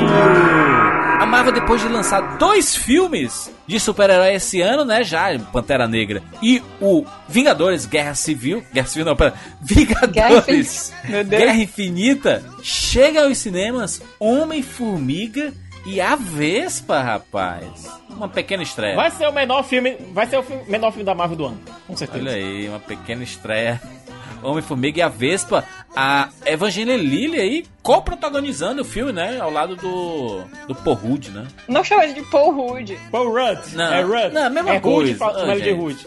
É porque é Rude, o bichinho é tão gente boa. Vamos falar da idade aí, o pessoal tá criticando. Ei, aí, ele é, ele é não só velho, como uma daquelas pessoas que não envelhecem, né? 49 anos. Vai fazer 50 Ele é anos. muito. Ele é igual a que ele tinha 8 anos. Ele tá igual do, de Friends, Friends, cara. E Friends né? foi a. Namorada da- O Juras tinha, sei lá. Juras tinha o quê? 25 anos quando Ele Friends tá- era sucesso. Ele tá com o Caraca. ruguinha a mais, mais ou menos, em relação ao que ele tinha lá no Patricinha de Beverly Hills. É, o cara muda não. E, olha, esse vai ser o filme da Marvel qualidade finalmente com o microverso. Eles vão diminuir pra tentar salvar a Janet Janet Van Dyne, vivida pela Michelle Pfeiffer, que tá lá presa no reino quântico. Esse filme Mas, vai ficar... além disso- Esse, esse filme vai- não não vai ficar na sombrinha ali do, do Guerra Infinita, não, pessoal. Caraca, quero Thanos, a próximo filme. Vamos formiga, é. vamos salvar. Mas É, qualquer é, sombra pra Homem-Formiga é grande. É, muito grande, é. É muito pequena. Eu achei o timing dele esquisito. É, eu acho, tecnicamente falando, eu acho que seria mais justo e faria mais sentido na cronologia inverter ele e o, e o Vingadores. Mas a gente não sabe o que, é que a Marvel tá armando, né? A gente não sabe o que, que eles estão. Vai ser incrível, realmente. Porque eu acho que Vingadores vai deixar uma abertura muito grande do que é que vai acontecer e de como é que as coisas vão ser resolvidas, né? Eles não colocariam, eles não seriam estúpidos de colocar Homem-Formiga se ele não tivesse uma ligação muito forte com o que a galera quer ver agora, que é fechamento dessa de toda essa história dos Vingadores, né? Sim, Eu, acho que eles vão fazer cada coisa com o Reino Quântico. Vai ser. Ah, vai ser muito massa. Eu acho que esse filme vai se passar entre Guerra Civil e Guerra Infinita. Eu não acho que esse filme se passa cronologicamente de- logo depois de. Eu Guerra acho que ele vai Infinita. passar-se durante o Guerra Infinita. Eu também acho. Só que em outro lado. Em outro lado da, da, da bolacha do mundo. Eu Como também do- acho. É, é tipo isso aí. Eu acho que, inclusive, vai ter coisas que vão cruzar, porque tem, tem algumas cenas que a gente vê das filmagens e tal, que aparecem algumas coisas do Homem-Formiga, isso em Vingadores, né? E eu Sim, acho cara. que vai acontecer ao mesmo tempo ele aparecendo lá, e, e aí no filme dele vai mostrar que ele apareceu lá e vai voltar. Não Catiuxa, sei, vai ter alguma coisa muito massa. Deixa eu dizer uma coisa pra você, Catiuxa. Você sabe que a, a Capitã Marvel não vai aparecer no Guerra Infinita, né? Mas a cena Mas ela pode pós-créditos. aparecer aí. Mas a cena pós-créditos de Homem- Homem-Formiga e a Vespa vai Com ser certeza vai ser. Com, com a Capitã Marvel, porque é o próximo filme da Marvel, inclusive, né? Do, de 2019. Mas olha, não necessariamente a Marvel usa a cena pós-crédito pra estabelecer o próximo filme. Às vezes Pra é filme pequeno, dois sim. filmes na Pra frente. filme pequeno, sim. Não, Siqueira, mas eu acho que o que o Jurandir tá falando não é nem disso. É, é daquela entrevista que o físico quântico lá vazou que, que o reino quântico ia ser usado em, em todo o universo cinematográfico da Marvel, não só em Homem-Formiga, como também em várias outras coisas, como Capitã Marvel. Ele citou o Capitã Marvel.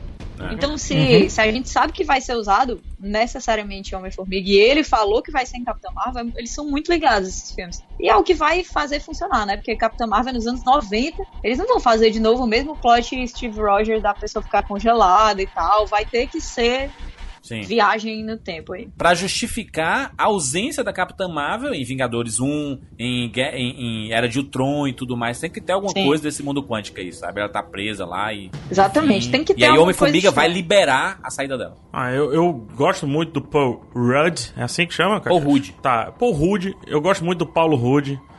Gosto muito da Evangelina Lilia. A Kate de Lost, o Have to Go Back. Que é outra também que já tem umas idades aí, viu, Juras? Mas continua a, a E nem parece. E nem parece, né? Mas assim, cara, gosto muito do diretor também, o 38 Peyton. Reed, que faz o. O Sim Senhor, cara. Sim Senhor é muito bom. Aí. E assim, se esse filme. A, a- a Marvel, em resumo, a Marvel tem que parar esse ano. A Marvel não pode fazer filmes que não afetem o universo como um todo. Se esse filme me vier ser uma briguinha do Homem-Formiga num carrinho de autorama com outro vilão que ninguém se importa, perderam a oportunidade de fazer o universo girar. Porque se Homem-Formiga, que é um herói assim, tem muita gente aí que gosta, tem outros que não gostam tal, mas o Homem-Formiga tem feitos gigantes no universo Marvel e trouxeram um tipo de Homem-Formiga que aparenta não ter esses, esses feitos gigantes, certo? Sim. Somente Se no Guerra eles, Civil. se eles não fizerem isso a partir desse filme, cara, se eles não estabelecerem isso, se eles ficarem só só com piadinha, apenas com piadinhas ragnarokianas, aí, cara, beleza, próximo filme da Aí Marvel. não, é, aí não. Temos aí a estreia também de A Primeira Noite de Crime. Esta franquia, The Purge, já está. Cara, essa franquia é muito popular. É um sucesso absurdo. E faz muito sucesso em streaming, principalmente, sabe? Então, esse, esse filme. Mas ainda assim faz muito sucesso no cinema, o que os filmes de game não arrecadam nos Estados Unidos, Exato. Noite de Crime arrecada. É, é um filme da Platino Dunes que já teve um sucesso gigantesco esse ano com é, Um Lugar Silencioso. Que, pelo amor de Deus, vejam. Filmaço Siqueira. Platino Dunes e Blumhouse, tá? Reforçando. É, Parceria, rapaz. parceria. Muito bom. E olha, vou dizer uma coisa, eu não curto muito a franquia, mas esse eu, tô realmente curioso pra ver, porque eu quero ver como diabos veio essa ideia de fazer do crime por uma noite completamente legal. Gente, é uma, é Como uma é que ideia tu não gosta dessa franquia? Essa é a melhor ideia da É história. muito legal, pô. É uma ideia. Cara, eu já vi essa ideia lá em Star Trek, de 66. Mas Ninguém, ninguém viu, ninguém viu isso aí. Depois da primeira. Quero Eu achei- uns vergonha que não precisa. Eu achei o episódio de Rick e Morty baseado em The Purge melhor que o The Purge. Não, é- mas é Não, excelente é mesmo. recalque.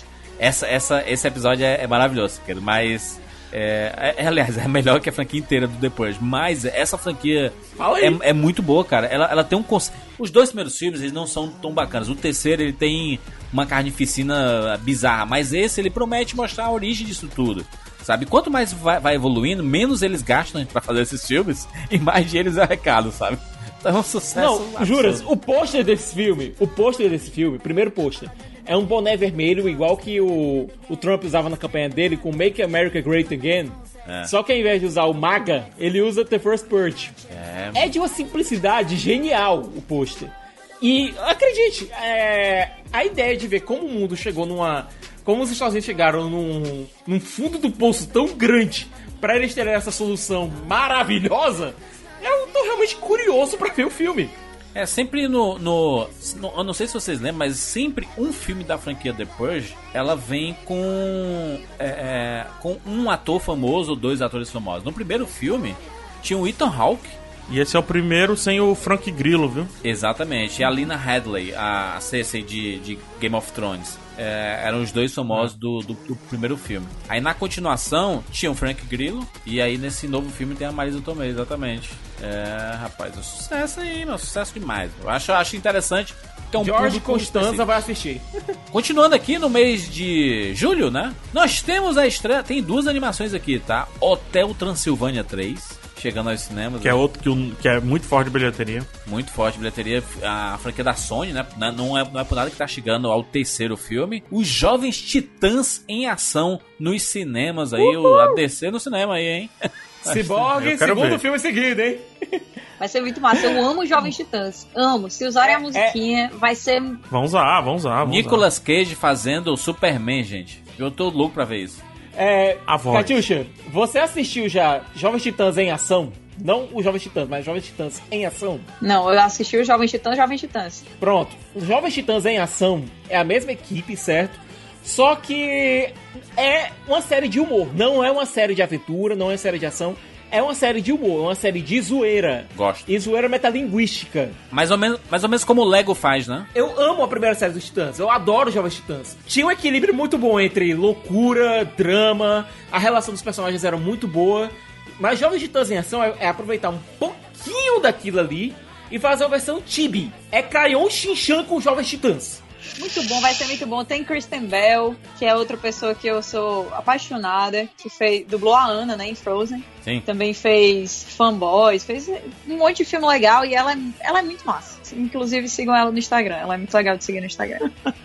Mas esse filme vai ser muito divertido. Muito divertido e vai colocar aí uma luz em cima, uma luz diferente em cima do Cyborg, que a galera conhece de um Sim. jeito bem diferente hoje em dia no cinema. Pode financiar E- o filme solo do Cyborg, é esse filme. Rapaz, eu acho que esse filme aí vai financiar um filme solo da Ravena ou da Estelar. Tu gosta de Hotel Transilvânia, Kátia? Cara, acho divertido, mas eu acho que mais do que isso, esse filme, ele tá com. Ele tá com divulgação forte. Inclusive aqui no Brasil, ele tá com divulgação bem forte. A gente viu ele na CXP e tal. E mais do que qualquer coisa, ele tem Adam Sandler e ele tem a Selena Gomes. Selena Gomes, que É. atualmente, se eu não me engano, é a pessoa mais seguida no Instagram. Kat, além de tudo isso, ele também tem o Jandy Tartakovsky, que é um dos melhores animadores de todos os tempos. Criador é que é? de de é é? Dexter. Mas por que, que a Selena Gomes tem 136 milhões de seguidores no Instagram? mano? Como? E olha o tamanho da cabeça. Ela bomba muito, sério. Nem, nem Sério, tem essa é quantidade de gente no mundo. É. É tudo fake, né? Da China. Tudo. É tudo comprado, é tudo indiano. China pode, China pode acessar Instagram. Vai. Acho que o Hotel Transilvânia acaba pegando aí muita coisa também da divulgação da própria Selena, que foi, em termos de série, o que aconteceu com os 13 porquês, né, na Netflix, que também era ela que produzia e tal, e aquela coisa. Então acho que esse filme aí, ele, ele tem que ser observado. Então vamos observar Fe- Hotel Transilvânia 3, Férias Monstruosas, todos nos cinemas. Nós temos outra estreia de The Rock nos cinemas, Arranha-Céu, Coragem Sem Limites. Calça caque de novo, hein? The Rock contra um prédio! Isso aí. E sem uma perna. Cada vez mais alto. Ele não tem perna não, ele tem... Tem calça caque. Cara, o The Rock, eu, eu não sei se vocês têm essa impressão. Eu acho que ele. Ele é um fenômeno, né? Isso aí todo mundo sabe. Inclusive, não sei se vocês viram isso, o negócio de que Rampage não tava indo tão bem assim nas críticas e tal. E aí o pessoal ficou preocupado. Aí o The Rock, pessoalmente. Pegou o carro dele, falou no, no Twitter e tal, que tava indo surpreender as pessoas dentro de sessões de, de Rampage, né? E aí começou a galera se empolgar, as críticas melhorando, aquela coisa. Cara, ele, ele é uma força da natureza. Mas, porém, contudo, entretanto, não sei se vocês concordam comigo, ele tá dando pouco tempo para as pessoas sentirem saudade dele, né? Ele tá em tudo o tempo inteiro, fazendo personagens muito parecidos. E eu fico preocupada com ele. Eu gosto desse cara. Não, não deixa de cansar essa forma, porque ela é muito boa, mas o tempo inteiro. Ele tá aproveitando o quente dele, sabe? Ele tá aproveitando o momento em que a carreira dele tá.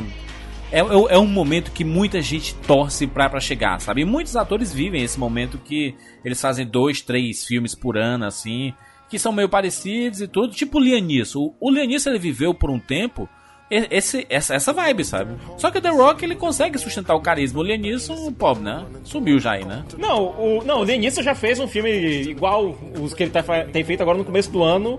Mesma coisa. Agora o The Rock, cara. Primeiro, a Katia, ela, ele tá, ela tá certa quando falou do carisma dele. Só que ele vai além. Ele dá RT nas críticas ruins e ainda diz: olha, você se divertiu? Pronto, esse é o ponto. Sabe? Ele é. Ele é tão foda que ele consegue fazer isso. A persona dele permite ele fazer isso. E é aquela coisa. A, me- Siqueira, a melhor, o melhor momento de- dessa divulgação do, do Rampage foi quando ele chegou no, no Twitter dele e falou assim, ó... Foi quando ele deu RT no Rapadura, Ele deu né? RT no Rapadura, É, é, né? gosto, na nossa pô. sessão que nós fizemos lá do Rampage. Se você não sabe, você não tá seguindo arroba Cinema com Rapadura lá no Instagram. Então segue lá. O Dwayne Johnson, ele deu um... um- uma ele, ele fez uma divulgada numa lista em que o Rotten Tomatoes divulgou de que o Rampage é a adaptação de videogames com melhor avaliação de todos os tempos. E aí ele falou assim, "Ah, eu tô muito feliz de quebrar essa barreira para as adaptações de videogames e tudo mais. E eu que comecei lá com Doom, consegui chegar aqui e tudo mais. Aí o perfil oficial do Doom, da franquia Doom, falou assim, Duane, sabe assim meio que, caraca, Não. que o Doom é uma merda. pior. Ele chegou. Não, ele chegou e disse: Eu comecei lá com a merda do Doom. Ele falou Stinker. Com o filme. É, Stinker a gente pode traduzir como merda. Um o lixo, Stinker Doom. É. O lixo do Doom. E agora eu tô aqui. Aí eu. Aqui no Ceará é pod. É, o filme pôde do... Pôde. Carniça. E, e aí, a resposta do Pode. perfil do Doom foi maravilhoso. Que ele falou só Duane, ponto. Sabe assim, tipo. Ai, muito bom, mano. Eu adoro esse Ô, cara. Kat, mano. deixa eu te falar um negócio. Tu, tu diz aí que o, o Dwayne Johnson, né, o The Rock, ele tá em todo canto, pois em 2024 ele já confirmou que vai concorrer à presidência dos Estados Unidos e não vai ser pelo partido nem democrata nem republicano, vai ser pelo partido independente, o qual ele já é filiado, tá? Olha aí. Então, fica a dica. Partido Schwarzenegger, governador o nome pra Rock. Partido do The Rock. Com esse sorriso dele aí, meu irmão, eu voto. Mesmo não podendo votar. E esse arranha-céu, ele parece. A trama dele parece muito duro de matar. tipo, Esse é muito, muito. ruim. Esse, esse é muito ruim, né? Esse. Não, na boa, esse não. Não, esse não dá, não. Eu tô vendo aqui tudo aqui, as fotinhas, os trailerzinhos. E- Esse. Não, não é possível. Não, olha, quando saiu o pôster e tem o The Rock pulando é, de um guindaste junto. Não, isso aí pra mim é verossímil no mundo The Rock. Aí pra mim de Mas boa. Não, mas Fizeram é que tá. análise A galera, física. a galera fez análise, parábolas, pra ver se ele- onde é que o The Rock ia bater. Em todas as simulações ele ia cair no fogo lá embaixo. Cara, o negócio é que a, a- a física, ela, ela vai com o que o universo conhece. Com o que o universo forjou, sabe? Enquanto a física, ciência, não conseguir responder quem é Deus e o que é Deus, cara, então não tentem também entender o The Rock, cara. A física se dobra. a física se dobra a The Rock. Olha só, É, cara, existe, existe a física e existe a The Rock, então vamos entender. o, o diretor desse filme é o Rawson Marshall Tuber, o diretor de Como é que eu Família gostei? Eu do gostei, Bagulho. eu gostei, Jorge. Família do Bagulho é um filme muito bacana. E do Dodgeball, pô. Dodgeball, muito bom. E um, um espião e meio que com o próprio The Rock, né? Acho que o The Rock gostou de trabalhar com ele aí. Não, e, e fez a mentira, cara. Ah, não, fez, a mentira ele. A mentira ele tava como ator. Não, e você lê que o The Rock ele sempre faz dois filmes com o mesmo diretor, no mínimo, né? É. Tipo, ele trabalha com um cara, aí ele faz outro filme de calça caque, Isso. ele nem troca de roupa, já vai fazer outro filme. Então é assim, né? O, A diferença desse filme é que ele tá com barba. Pronto, a única em, em diferença julho, em julho estreia também The Nun, um, mais um spin-off da franquia Invocação do Mal. é... Ah, cara, essa mulher aí não dá pra mim, não. Agora a gente vai ver a origem daquela enfermeira, gente. Freira. A freira. Enfermeira não, da freira. É freira. Na próxima vai ser a Enfermeira enfermeira. freira. É, cara, Te falar aí, cara, minha opinião sobre esse filme, é que o demônio existe, cara, porque essa freira me persegue até hoje. Até hoje. Três anos atrás, quatro anos atrás, eu fui, eu fui assistir esse filme com juros, o Invocação do Mal 2. Isso. Cara, eu não precisava ter visto a, a figura dessa freira demoníaca aí. essa carniça Beuzebu, mochila de criança.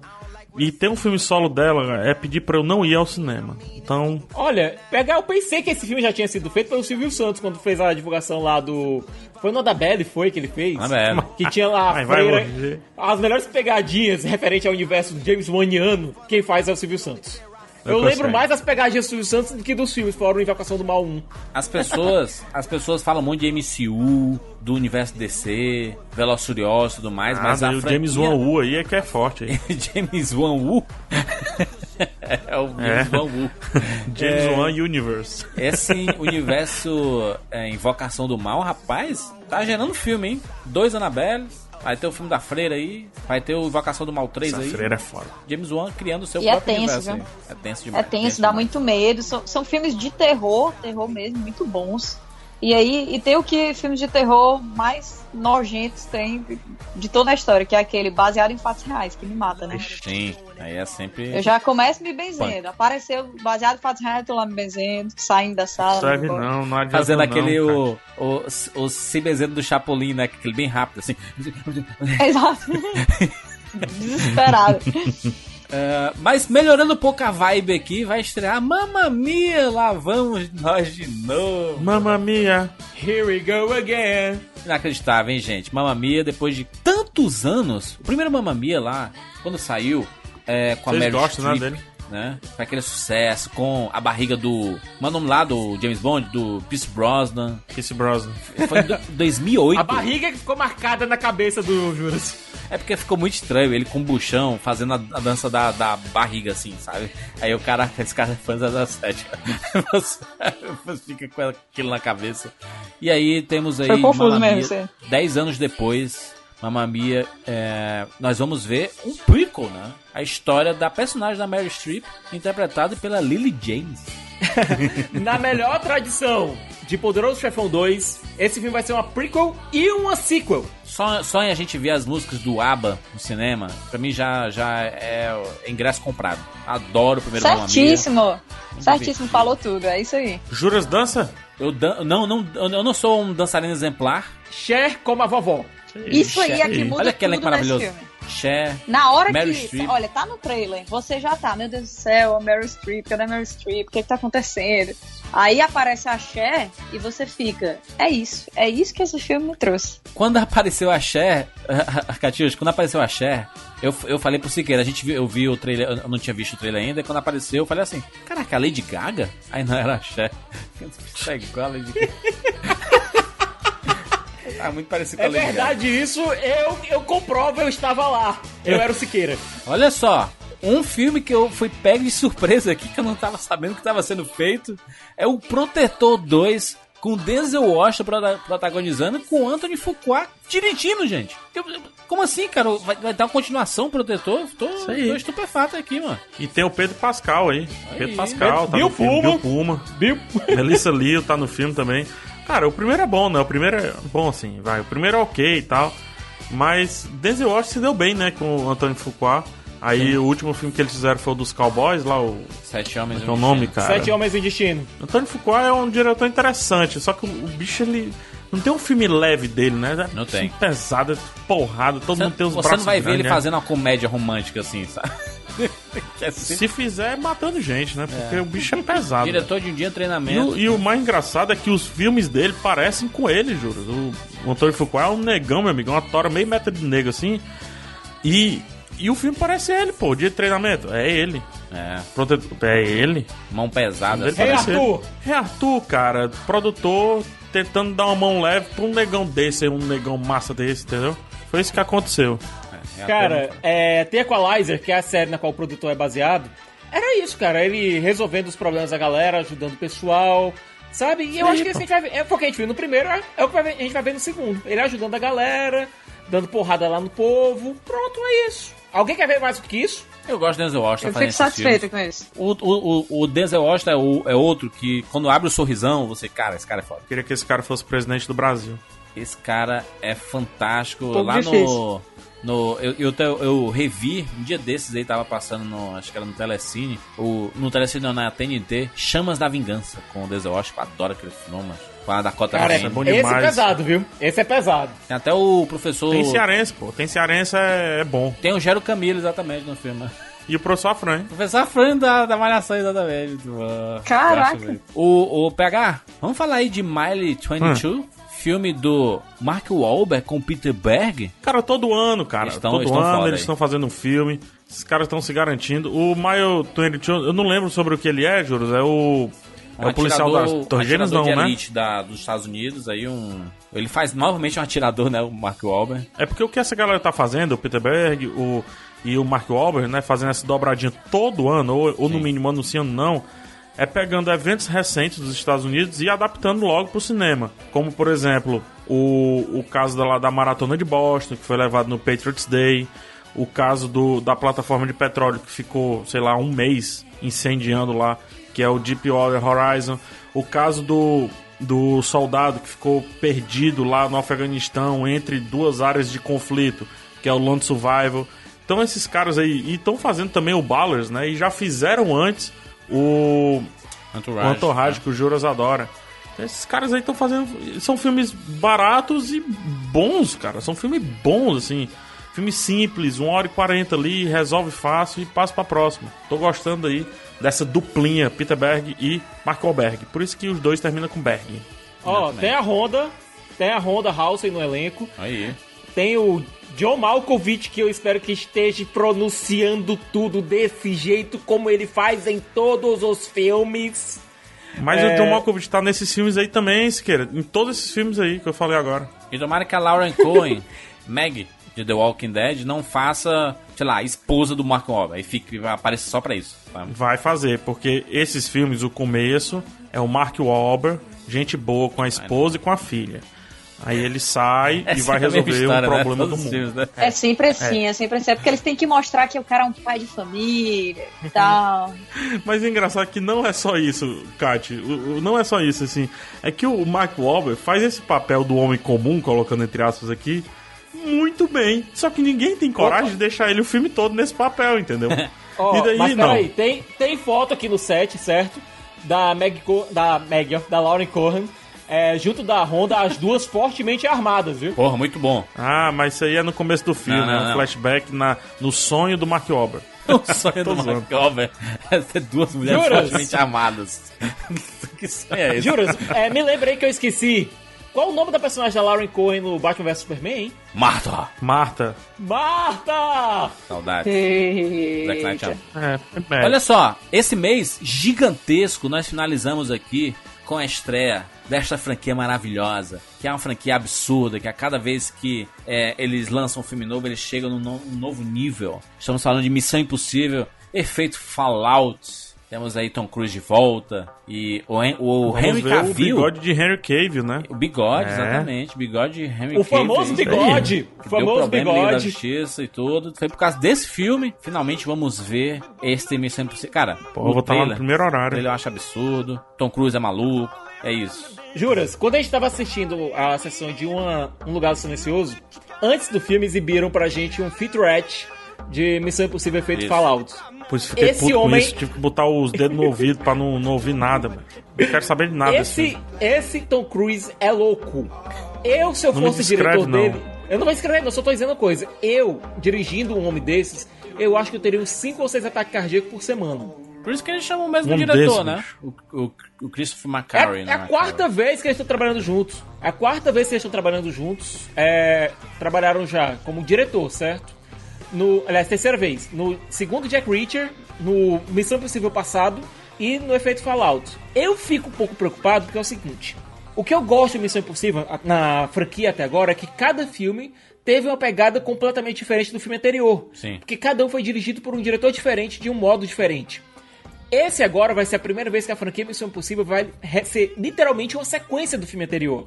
Ser, Incluindo com o mesmo diretor, com o mesmo roteirista. É a primeira vez que isso acontece dentro dessa franquia. Então, vamos ver como é, como é que as consequências, o Fallout, entendeu agora o título? Fallout? Sim. O Fallout dos eventos do filme anterior vão ser trabalhados aqui. O problema, a exceção é o Jeremy Renner, que não voltou pra essa sequência porque estava ocupado com Vingadores. Mas nem apareceu É, mas, nenhuma. gente, Missão Calma. Impossível é Missão Impossível. Sim. Sempre vai ser. Eu digo assim, a gente pensar as consequências, é uma pegada completamente diferente, vai ser um filme diferente de tudo que a gente já viu. Não vai. É, não vai. A próxima cena de ação do Tom Cruise, né? Na boa. Mas Missão Impossível não trata a gente como um bocó. É um- não, não, não é uma franquia de ação que Verdade. trata a gente feito um debilóide, assim, sabe? Não, ele, ele, ele mostra consequências, o povo morre, sabe? É, e, e tem umas reviravoltas O inacreditáveis. conflito é bom. O conflito é sempre bom. A motivação é Exato. boa. É sempre uma porradaria sinistra. E A trilha sonora sempre deixa a gente tan, tan, transtornado. vo- Então. te- teremos Imagine Dragons fazendo a versão agora do. Macho, Quero Impossível ver. é maravilhoso. Eu adoro, esse. adoro, adoro, adoro Missão Impossível. Tirando dois ali, o resto é Lembrando tudo que esse, nesse filme aí, todo filme, o Tom Cruise quase morre, né, Juras? Sim. Mas nesse foi o que ele chegou mais perto de morrer, de fato. Quase que ele, ele Então- quebrou o tornozelo, mano, fazendo o filme. E, de- e Não, deixaram no filme. Não foi as costas também? Não, a- as, as costas foi, foi no começo da produção.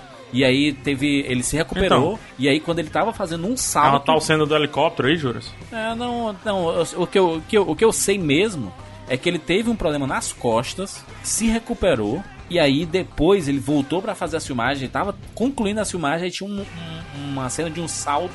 E ele saltou e ele torceu o tornozelo nesse salto.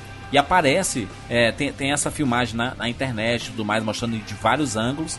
E eles usaram a cena desse puto torcendo o tornozelo no filme. Boa. E ele andando em seguida com o tornozelo torcido.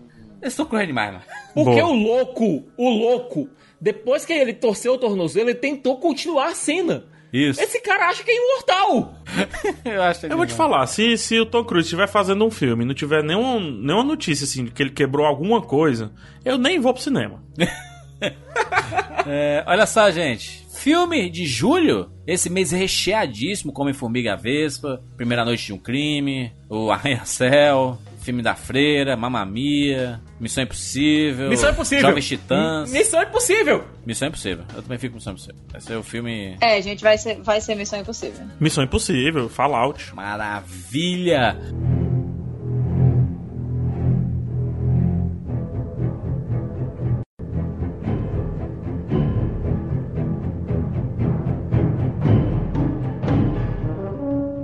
Vamos para agosto, último mês deste verão. Nós temos aí. Verão longo. Verão long- longuíssimo. Longuíssimo. Absurdamente longo. Nós temos a estreia de Mega Tubarão, rapaz. Boa, tinha The que Meg. começar com esse daí mesmo. Jason Statham, cara. Ray Wilson. O maior De tubarão volta do depois de mundo. muito tempo. O, e, e o maior tubarão do mundo aí, rapaz. E parece que tem outros bichos gigantes nesse filme aí também. É um filme que. que- é um filme que um grande amigo meu tá na expectativa absurda. Fala daí, Kátia, com você. Cara, o Bruno, ele tá louco, louco, alucinado por esse filme. O livro, Meg, né, ele leu, que é preocupante pra mim, porque... Por que, né, uma pessoa faria isso? Mas ele disse que é muito legal, veremos. Agora eu achei muito estranho que o primeiro tre... ou o primeiro pôster, ele é muito felizão, né? Parece parece um pôster de animação fofinho da Pixar com o tubarão, assim. É tudo colorido, é o nome é Mas é porque é coloridinho. muito exagerado. O trailer, Catiuxa, o trailer é inacreditável, porque o tamanho do tubarão é um negócio absurdo. A tag do pôster é fenomenal. Please to eat you. É, é o trocadilho mais idiota do mundo. É, E- não, e mais, é, né? Eu, É. eu espero que eles não, eu espero que eles não façam isso, porque esse filme tem, tem potencial pra ser massa, sabe? Um tubarão tão maior assim, um negócio que você pode trabalhar bem. Se eles só, é, se, se eles só deixarem, sabe, pastelão, vai ser triste. Não, é Eu acho que vai coisa. ser pastelão, Kátia. Vai ser pastelão. Vai ser. Eu, é, eu, é aquela Vamos coisa. lá, The- Ruby Rose, eu quero. Jason Statham. o Ray É, Wilson. talvez eu não goste de ti, Ray esse é o Wilson, problema. cara. Eu quero, eu quero esse filme. Quero que esse filme seja um sucesso. E mais, é um filme da Warner. Então existe uma possibilidade muito grande da gente fazer uma sessão desse filme. Pô, eu quero fazer e quero Eu fazer. quero, eu topo. Debaixo d'água. Então, eu quero a presença do tubarão, é isso aí. Vai ser debaixo d'água essa, essa pré aí. Ó, qualquer coisa, chama o Hiro Nakamura, que tá no filme também, o Masioka, pra ele fechar os olhos ali pra salvar a cheerleader e salvar o mundo depois. Será que ele existe ainda, velho? É um elenco muito Existe aleatório, ainda. né? Jesus. É muito aleatório, cara. Eu tô vendo aqui, sério. O que aconteceu com esse filme? Estreia aí nesse mês de agosto. O mês de agosto é sempre a rebarba do verão, né? Chega aqueles filmes que não É o conseguem. que não consegue estrear antes, né? Isso, não conseguiram espaço. Mas tem um outro filme de terror. Pior mês pro YouTube de cinema, pior Uma, mês. né? uma É lenda muito difícil. que surgiu na internet vai ganhar um Slender. filme, é o Slenderman. Pesadelo Eu tenho sem medo do. Slenderman. Caraca, Eu hein? acho Não muito vi assustador essas coisas do E Slenderman. não verei. Gosto não. É, É cara, muito, eu- é eu muito vai ser sinistro, o bicho é sinistro, esses bichos assim que você teleporta é muito bizarro. O negócio de você não, virar não, as não, costas e ver o bicho tá do seu lado, me acaba isso aí, Ah, eu vou não, passar não, mal. não. Catiuxa, olha pro teu lado. Não, não, não, não, não, não. Sai fora. A Justa tá sozinha, mano, tá maluco. A estreia de Christopher Robin, um reencontro inesquecível. A gente vai ver um filme do Sim Pooh. É real, gente, um live action do Sim Pooh. Não, peraí, peraí. Vamos explicar aqui a situação, certo? O Christopher Robin é o garoto que inspirou o criador, o filho do criador do Ursinho Pooh. Pois é, inclusive teve até um filme ano passado retratando essa criação. Não, mas não é oficial, E agora né? a gente Aqui- vai aqui ter... é da Disney. Aqui é da Disney. Nesse filme agora a gente vai ter o Christopher Robin, já adulto, vivido pelo Ian McGregor, Aí.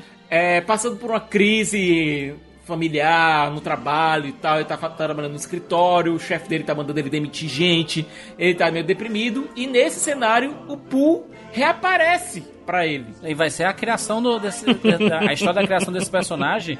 E, cara, chamaram o diretor perfeito pra isso, porque é o Mark Foster. O personagem já foi criado, o personagem já existe. Ah, já o existe o reaparece personagem? na vida do... Já existe. O Christopher Robin, quando criança, ele inspirou o pai a criar o Ursinho Pooh. Ah, rapaz. Aqui mostrando ele crescido, é, já enfrentando todas as angústias da vida adulta, casado com a Hayley Atwell, a, a agente Carter. E de repente, Pô, nesse cara, eu cenário. adoro essa atriz, cara. Gostando dela. Ela é muito legal. E vai sair do mesmo cara de Em Busca da Terra do Nunca, né? É isso que eu ia falar, o Mark Foster, perfeito, porque o Em Busca da Terra do Nunca mostra a criação lá do Peter Pan. E aqui a gente Pois vai é. ver um pouco da, da origem do Sim Pooh, né? Gente, eu amo o Pooh. O elenco de dublagem dos personagens do- da turma do Pooh tá incrível. O Chris O'Dowd do TIT Crowd vai fazer o Tigrão. O Peter Capaldi, o meu Doctor, vai fazer o Coelho. Cara, o Toby Jones vai fazer a Coruja. Tá incrível o elenco. É, tem ainda o Mark Gates lá de Game of Thrones e Sherlock fazendo o chefe do, do Christopher Robin. Cara, eu, eu gostei. Eu, eu já simpatizei com esse filme. Eu já quero que o filme seja bom.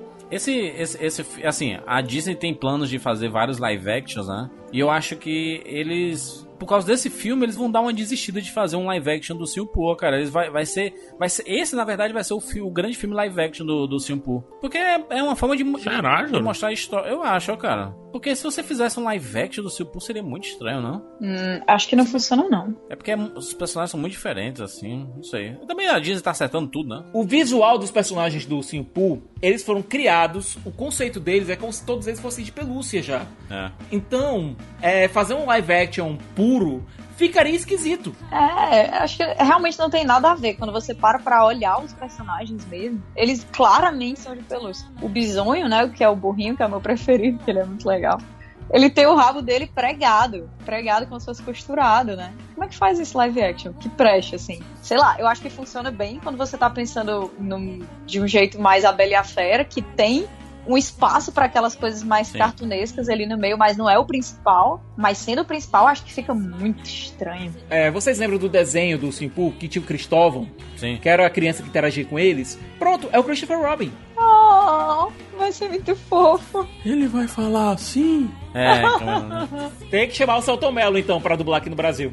Oh, por favor, sério, eu amo o Puff, ele é muito legal. Satanás tá falando muito baixo. Siqueira, eu, é, é quase oficial isso, viu, Siqueira? Que é o. faz parte da, da- desse universo de live actions da Disney, viu? Gente, o que é que vocês acham que vai ser o filme de agosto? Lembrando que nós temos aí o Sim Pooh, nós temos Mega Tubarão, Slenderman, Nhaim. Eu acho que. Eu, eu tomara que seja o Pooh, cara. Tem cara de ser tão bonitinho, Eu eu acho, acho que. eu acho que esse mês vai ser Reba- Missão Impossível ainda, cara. Vai estar reverberando ainda. Não, vai pe- vai estar reverberando bem Missão Impossível ainda, com certeza. Mas eu espero que o Christopher Robin ele consiga reverberar, porque, eu- sabe, um drama assim com que mostra um adulto reencontrando as alegrias da infância, eu acho que sempre é bom, sabe, ter um filme desses pra liberar um pouco o coração, entendeu? A gente vai vir de um, uma cacetada de blockbusters mais pesados, até o próprio Missão Impossível. Eu acho que o Christopher Robin vai ser bom pra, sabe, dar uma alegrada na vida. Ô, Siqueira, gostei, achei fofo. Eu também, eu também acho que vou ficar com o Christopher Robin aí, que vai ser o filme É, acho, acho que vai ter aquela magiazinha da Disney de mostrar o quanto os personagens dela são importantes, impactantes e deixam as pessoas felizes, sabe? Eu, eu quero muito ver essa É. história. Com o Ian McGregor, cara. Ian McGregor como protagonista aí no filme da Disney. Que legal, cara. Quero muito ver. Não, e legal que é aquela coisa, né? Ele continua aí na empresa, né? Ó, ou qualquer coisa a gente chama aí pra fazer um filme do Obi-Wan, quem sabe, né? Quem sabe? É, ele né? fez o. Ele fez lá no Bela Fera, né? Fez o Lumière. Uhum. Então tá, tá em casa, tá na É o da Disney. empresa, né? Ó, tamo aqui, tamo aqui. Se chamar, se precisar, só chamar. Fez a vozinha do Obi-Wan lá no Despertar da Força, ó. Tô aqui, viu? Qualquer coisa, bate o fio. Tá na hora de Cara, legal já, isso, isso da Disney, né? A gente vê no começo desses, desses filmes de verão, eles chegando aí com Vingadores, que é quadrinho, que é uma coisa que até um dia desse era visto como coisa de criança e que hoje em dia vários adultos se orgulham de gostar, né? Sim. Aí depois disso, com Star Wars, que foi também a infância de muita gente, que hoje em dia voltou ao boom e não é mais mal visto você gostar de Star Wars e tal, que muito tempo, que até pouco tempo atrás era muito estigmatizado. É, E aí vem o Homem-Formiga e a Vespa, que também é quadrinho de novo. E aí depois Os vem Incríveis, né? filme que é Os pra Incríveis com a mostrar Pixar. os incríveis com a Pixar, mostrando que, sabe, super-heróis, mais uma vez, há uns anos atrás o pessoal que tava assistindo Os Incríveis era criança, hoje em dia já não são mais crianças. E aí vem esse filme que tem provavelmente essa mensagem, né, de que é ok você ser adulto e você gostar dessas coisas, é ok você ser adulto e não ter deixado pra trás essa coisa de ser criança e de É. ser feliz com as coisas simples e de gostar de entretenimento. Acho que fecha bem o ciclo. Qual vai ser o filme desse verão, tá? Essa Vingadores. decisão. Vingadores Guerra Infinita, é isso mesmo? Ah, eu acho que é Vingadores. Avengadores, cara. O hype tá muito grande Acho que é os né? Avengeiros, não tem pra ninguém não. É, Vingadores. Vingadores é o filme desse verão. E tomara que, assim, até a gente torce pra que tenha outras surpresas, assim, que seja tão impactante quanto. Que a gente já comentou aqui nesse programa, mas Vingadores é o filme mais esperado. Não tem, né? Não tem. É Assim, do- dos Tem, últimos tem, Vai anos. ser, a maior, vai ser a maior bilheteria do, do, do verão, no mínimo. Do no ano, pelo mínimo, menos. a maior bilheteria do verão. Do ano eu não sei, mas sei lá, tem umas, umas coisas que acontecem na vida cinéfila aí que, que não dá pra cravar, mas, cara, do verão, no mínimo. Vai. Muito bem, muito bem. Falamos aí sobre os filmes desse verão, que vão estrear nesse verão. Você sabe, né? A vinheta mudou lá, então você sabe que vai encontrar aqui no Rapadura Cash muitas edições falando sobre esses principais lançamentos. Você sabe que vai ganhar.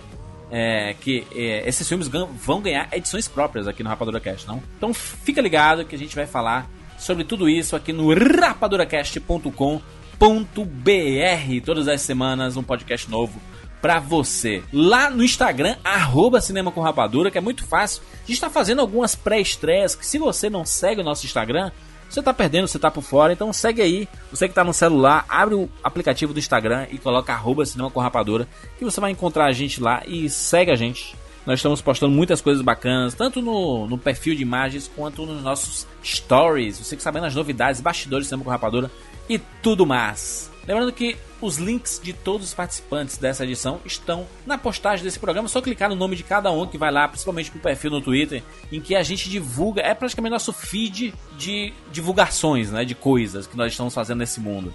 Então tem lá é, arroba Jura de Filho, arroba PH Santos, arroba Thiago Siqueira F e arroba Catiuxa.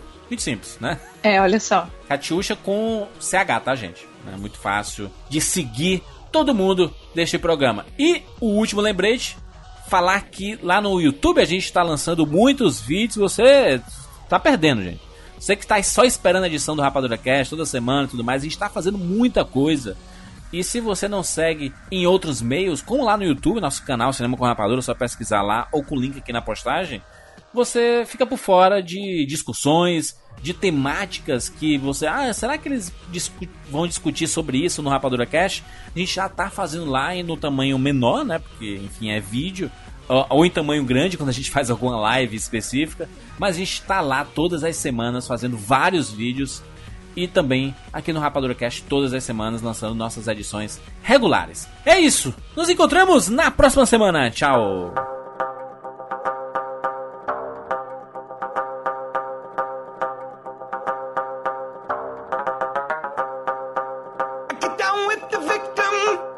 We both know you need them. You're stuck in the middle of all irrelevance. And your heart is beating, cause you know that you gotta get out of the middle and rise to the top now. When you've made it, won't you tell me what to do? Cause I'm playing.